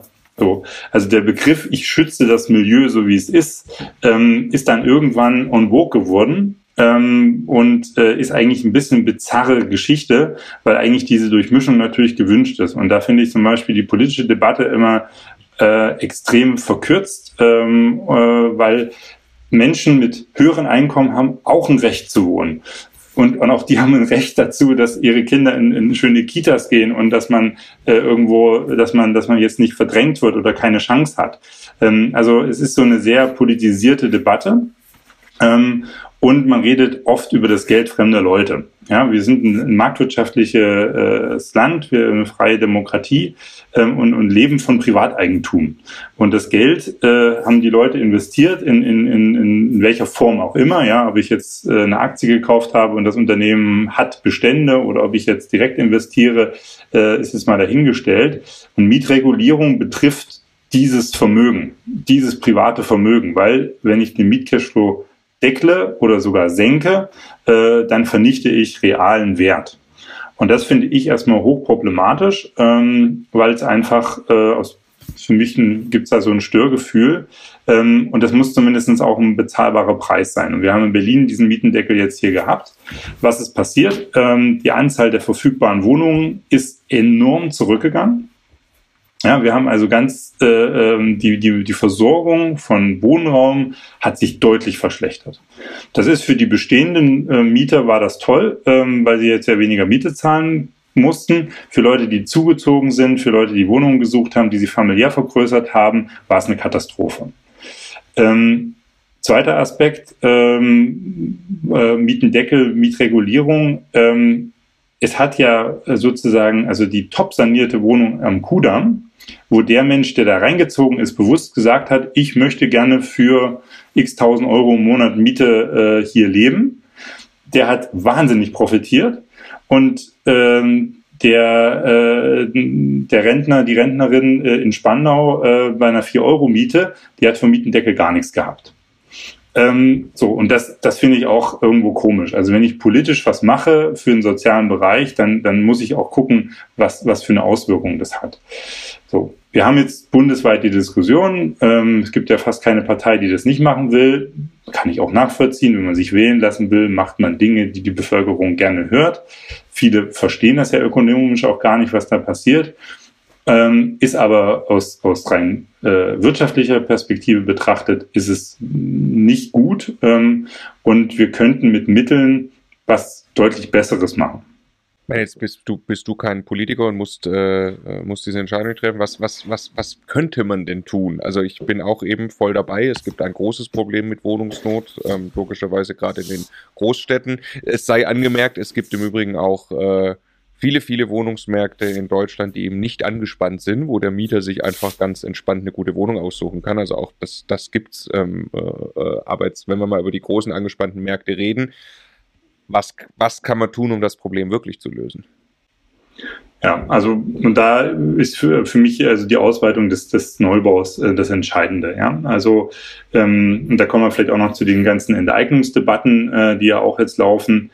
Ähm, also die Frage ist ja, was mache ich mit meinem Staatsgeld, äh, ob ich das jetzt per Verschuldung aufgenommen habe oder ob ich es über Steuern eingenommen habe, was mache ich damit? Ähm, und allen ist sozusagen geholfen, wenn man wirklich äh, Wohnungsbau macht, äh, indem man also mehr Wohnungen auf den Markt gibt und dann sich Preis und äh, Nachfrage wieder äh, bildet, weil wenn ich mir ein Angebot habe, ähm, bei einer, äh, bei einer Nachfrage, dann, dann wird der Preis eben sinken. Ähm, so, und, und diesen Effekt habe ich eben nur durch Neubau. Und äh, ich äh, habe auch ganz viel äh, hier in Berlin mit, mit äh, äh, Leuten gesprochen. Ähm, und ich kriege eigentlich ganz oft die Antwort, dass zum Beispiel auch die, diese also B-Planverfahren, Baugenehmigungsverfahren, aber auch schon Bausanierungsmaßnahmen, dass das unendlich kompliziert und langwierig geworden ist und es ist nur noch schlimmer geworden. Also äh, ein Kollege hat es letztens auf den Punkt gebracht und hat gesagt, also das Gründerzeithaus, was, äh, wo er drin wohnt, ähm, das wurde damals in drei Monaten war die Baugenehmigung da. Das war zur Kaiserzeit. ähm, das, das, Gebäude steht heute noch äh, und die haben drei Monate für die Baugenehmigung gebraucht. Äh, wenn ich das Objekt heute abreißen würde und ich würde ein neues Gebäude dahinstellen würden, also ich würde mal einfach sagen, so unter äh, äh, einem Jahr brauche ich, brauche ich gar nicht drüber nachdenken. Ähm, und da ist doch die Frage zu stellen, warum ist denn das so? Also warum äh, kommen wir denn nicht mal wieder zu einer, zu einer Ausstattung im öffentlichen Bereich, äh, im, in den Bauämtern, in der Verwaltung, also wo einfach äh, aus meiner Sicht natürlich auch viel kaputt gespart wurde, dass wir diese staatlichen Aufgaben so äh, erledigen, dass den Leuten nicht immer noch was äh, schwieriger gemacht wird, sondern es einfach auch mal wieder leichter klappt und besser funktioniert. Und zusätzlich habe ich ja ohnehin ganz viele Dinge, die ich heute ähm, zusätzlich beachten muss. Ne? Ich habe heute viel mehr Brandschutzthemen. Und das ist auch richtig, dass, dass, dass das heute so ist, ja, weil wir wollen die Brände nicht mehr haben, die man noch vor 50 Jahren hatte in den Städten. Ähm, aber viele Dinge, finde ich, könnten, könnten, wenn man das Geld dahin allokiert, wo einfach äh, Staat und Verwaltung und so weiter gut funktioniert, schnelle Baugenehmigung, schnelle Verfahren. Ähm, das würde enorm helfen und würde den Markt in eine funktionierende Weise wieder äh, ins Lot bringen, ohne dass ich eigentlich Markteingriffe machen muss, wie Regulierung ähm, äh, und, und, und, und, und andere Verbote oder irgendwelche extremen äh, Maßnahmen, die, die aus meiner Sicht so gar nicht sein müssten. Dann würde mich jetzt noch interessieren, ähm, quasi, also du selbst investierst ja auch privat, hast du gesagt, in Immobilien. Ne? Ähm, was würdest du dem privaten Investor empfehlen, wenn wir jetzt mal alles, was wir gerade gesagt haben zur Marktsituation äh, zusammennehmen, also vielleicht mittel- bis langfristig irgendwann mal steigende Zinsen, aktuell sehr niedrige Zinsen, Marktphase auf jeden Fall in dem Bereich, wo die Preise schon sehr hoch sind, sagt man aber auch schon seit vielen Jahren. Äh, äh, Speckgürtel versus Top 7 versus, versus äh, auf dem Land. Ähm, sollte der private Immobilieninvestor oder wie sollte der private Immobilieninvestor jetzt vorgehen, der langfristig denkt, dass es geht jetzt nicht darum, in sechs Monaten irgendwie einen kurzfristigen mhm. Return zu machen, sondern der sagt, das ist meine Altersvorsorge, mein Vermögensaufbau, was würdest du tun? Genau, da noch den, den, den Disclaimer vorweggeschickt, also ist jetzt meine ganz private Meinung. Ähm, also was ich momentan extrem spannend finde, sind eigentlich wirklich so die, die Innenstädte, also gerade auch von vielleicht B, C und D äh, Städten, ähm, die jetzt einfach in so eine, so eine Umbruchphase kommen und ähm, wo zum Teil einfach auch Nutzungsarten sich ändern. Ja, ähm, äh, ein Beispiel ist, äh, ist ein bisschen, klingt ein bisschen absurd, aber zum Beispiel Autohäuser. Ja, also Autohäuser sterben eigentlich reihenweise weg. Die stehen gerade im ländlichen Bereich oft so verkehrsgünstig gelegen, ähm, äh, sind recht äh, billig häufig ähm, und lassen sich eigentlich als Immobilie äh, gut auch umbauen und, und anderweitig nutzen. Ja, also das sind so, das finde ich so Projekte, die sind auch in einem überschaubaren Rahmen. Ähm, äh, und äh, ich finde alle Dinge, wo man, und das finde ich das Spannende an Immobilien, äh, an der Immobilienwirtschaft privat auch, ähm, man kann alles verändern. Also es ist zwar, äh, also es ist heute so gegeben, aber gerade wenn ich so fünf oder zehn oder 15 Jahre nach vorne schaue, man kann Dinge positiv gestalten und auch verändern und man kann Teil davon sein, ja. Ähm, und, und zweite Sache, die ich auf jeden Fall äh, so privat äh, nur empfehlen kann, ist, ist, dass man halt wirklich schaut, im Eigentum zu wohnen. Ja, also ähm, äh, zu lange äh, zu Miete zu wohnen, ist an sich ähm, aus meiner Sicht äh, Vermögensvernichtung sozusagen, ja, weil ich einfach nicht in diesem Kapitalstock für meine Altersversorgung irgendwie ähm, Vorsorge, sondern ähm, die Miete jemand anders gebe, der damit am Ende des Tages ja auch Geld verdient. Ja, also dass dieser, dieser Wandel im Kopf äh, hin zu einer Eigentümernation, äh, das, das, das finde ich eigentlich äh, auch eine ganz wichtige äh, Botschaft, die ihr auch sendet und die ich nur unterstreichen kann. Ja. Lassen wir mal über einen anderen Aspekt sprechen. Ähm, und zwar haben wir ja viele Leute in der Community, gerade auch viele junge Leute. Und ich selber hat, war auch mal an demselben Punkt gestanden, zu sagen, ich weiß jetzt, ich möchte was mit Immobilien machen. Ich möchte Vermögensaufbau mit Immobilien betreiben. Ich möchte vielleicht Immobilieninvestor werden, vielleicht ein Immobilienhandelsgeschäft aufbauen oder nur nebenbei mal ein, zwei Wohnungen, was auch immer. Und ich möchte, es wäre eigentlich toll, wenn ich mich beruflich auch schon Immobilien näher ausrichten kann. Ich habe wirklich zwischendrin mal kurz überlegt, ob ich mir einen, einen Job suche in der professionellen Immobilienbranche, ähm, kurz bevor dann Immocation entstanden ist. Und ähm, jetzt, äh, wenn man dann jetzt nicht gerade zum Beispiel bei Immocation selbst arbeitet, da haben wir natürlich auch ein paar, die genau das miteinander kombinieren, könnte man ja eben, wie du ja Leute auch im Team hast, äh, quasi Immobilienconsultant werden, oder? Gibt es diesen Job und was ist das für ein Job? Erzähl einfach mal. Genau, also ähm, so bin ich ja auch zu meinem Berufswunsch gekommen, ja, weil ich das einfach auch professionell machen wollte. Ähm, Immobilienberater, Immobilienconsultant, ähm, der macht das, was, was worüber wir jetzt gesprochen haben, wirklich als Experte. Ja, ähm, gibt es verschiedene Zugangswege. Ne? Man kann das studieren, ähm, man kann äh, aber auch zum Beispiel eine Ausbildung machen ähm, und dann später vielleicht auch nochmal aufsatteln zu studieren. Bei uns äh, in der Regel nach einem Bachelor- oder Masterstudiengang ähm, äh, und äh, dann richtig Experte wird man eigentlich erst im Job. Ähm, das heißt, äh, bei uns lernt man das Handwerk, ähm, was bedeutet im Prinzip alle Dinge in diesem ganzen Prozess, den wir ausführlicher geschildert haben, auch zu können, den Blick dafür zu entwickeln. Ähm, und das geht aber auch wirklich nur, wenn man so ein bisschen dieses Immobiliengehen auch hat äh, und auch wirklich ein Stück weit äh, so eine intrinistische Motivation hat, äh, sich auch damit zu beschäftigen. Ähm, das gilt ja für jeden Beruf. Ja, also ich kann natürlich irgendwo einen Job ausüben, den ich einfach nur ausübe, aber ich kann auch einen Beruf als Berufung sehen, dass ich den Job einfach auch gerne mache, äh, ob ich Tierarzt oder ob ich Lehrer oder, oder Feuerwehrmann bin, ist, ist da ja völlig egal. Jeder hat da seine eigenen Interessen. Aber wenn man sich mit Immobilien beschäftigt und sagt, Mensch, ich möchte aber eigentlich nicht nur so am Spielfeldrand stehen, ähm, sondern ich würde da eigentlich gerne richtig mitmischen, ist natürlich die professionelle Immobilienberatungsbereiche, äh, wie bei uns bei PwC, äh, in meinem Team in Berlin, äh, natürlich eine ganz, ganz tolle Möglichkeit. Ähm, wir haben oft natürlich auch dann einfach, äh, es gibt auch viele, die dann den rausgehen irgendwann. Ähm, so oft haben wir das noch nicht gehabt, dass jemand dann äh, wie ihr jetzt in den kompletten Privatinvestorenbereich rüber wechselt ähm, und, und sich damit so beschäftigt.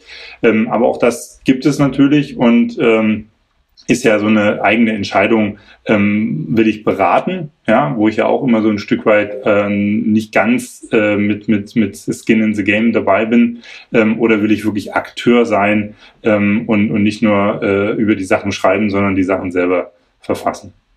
Aber ich vermute mal, jemand, der als Immobilienconsultant arbeitet, dort habe ich ein Umfeld, äh, in dem es absolut toleriert wird, wenn ich nebenbei mal die eine oder andere Eigentumswohnung für mich selbst kaufe. Ja, also ähm, privat darf man natürlich bei uns auch machen, was man will.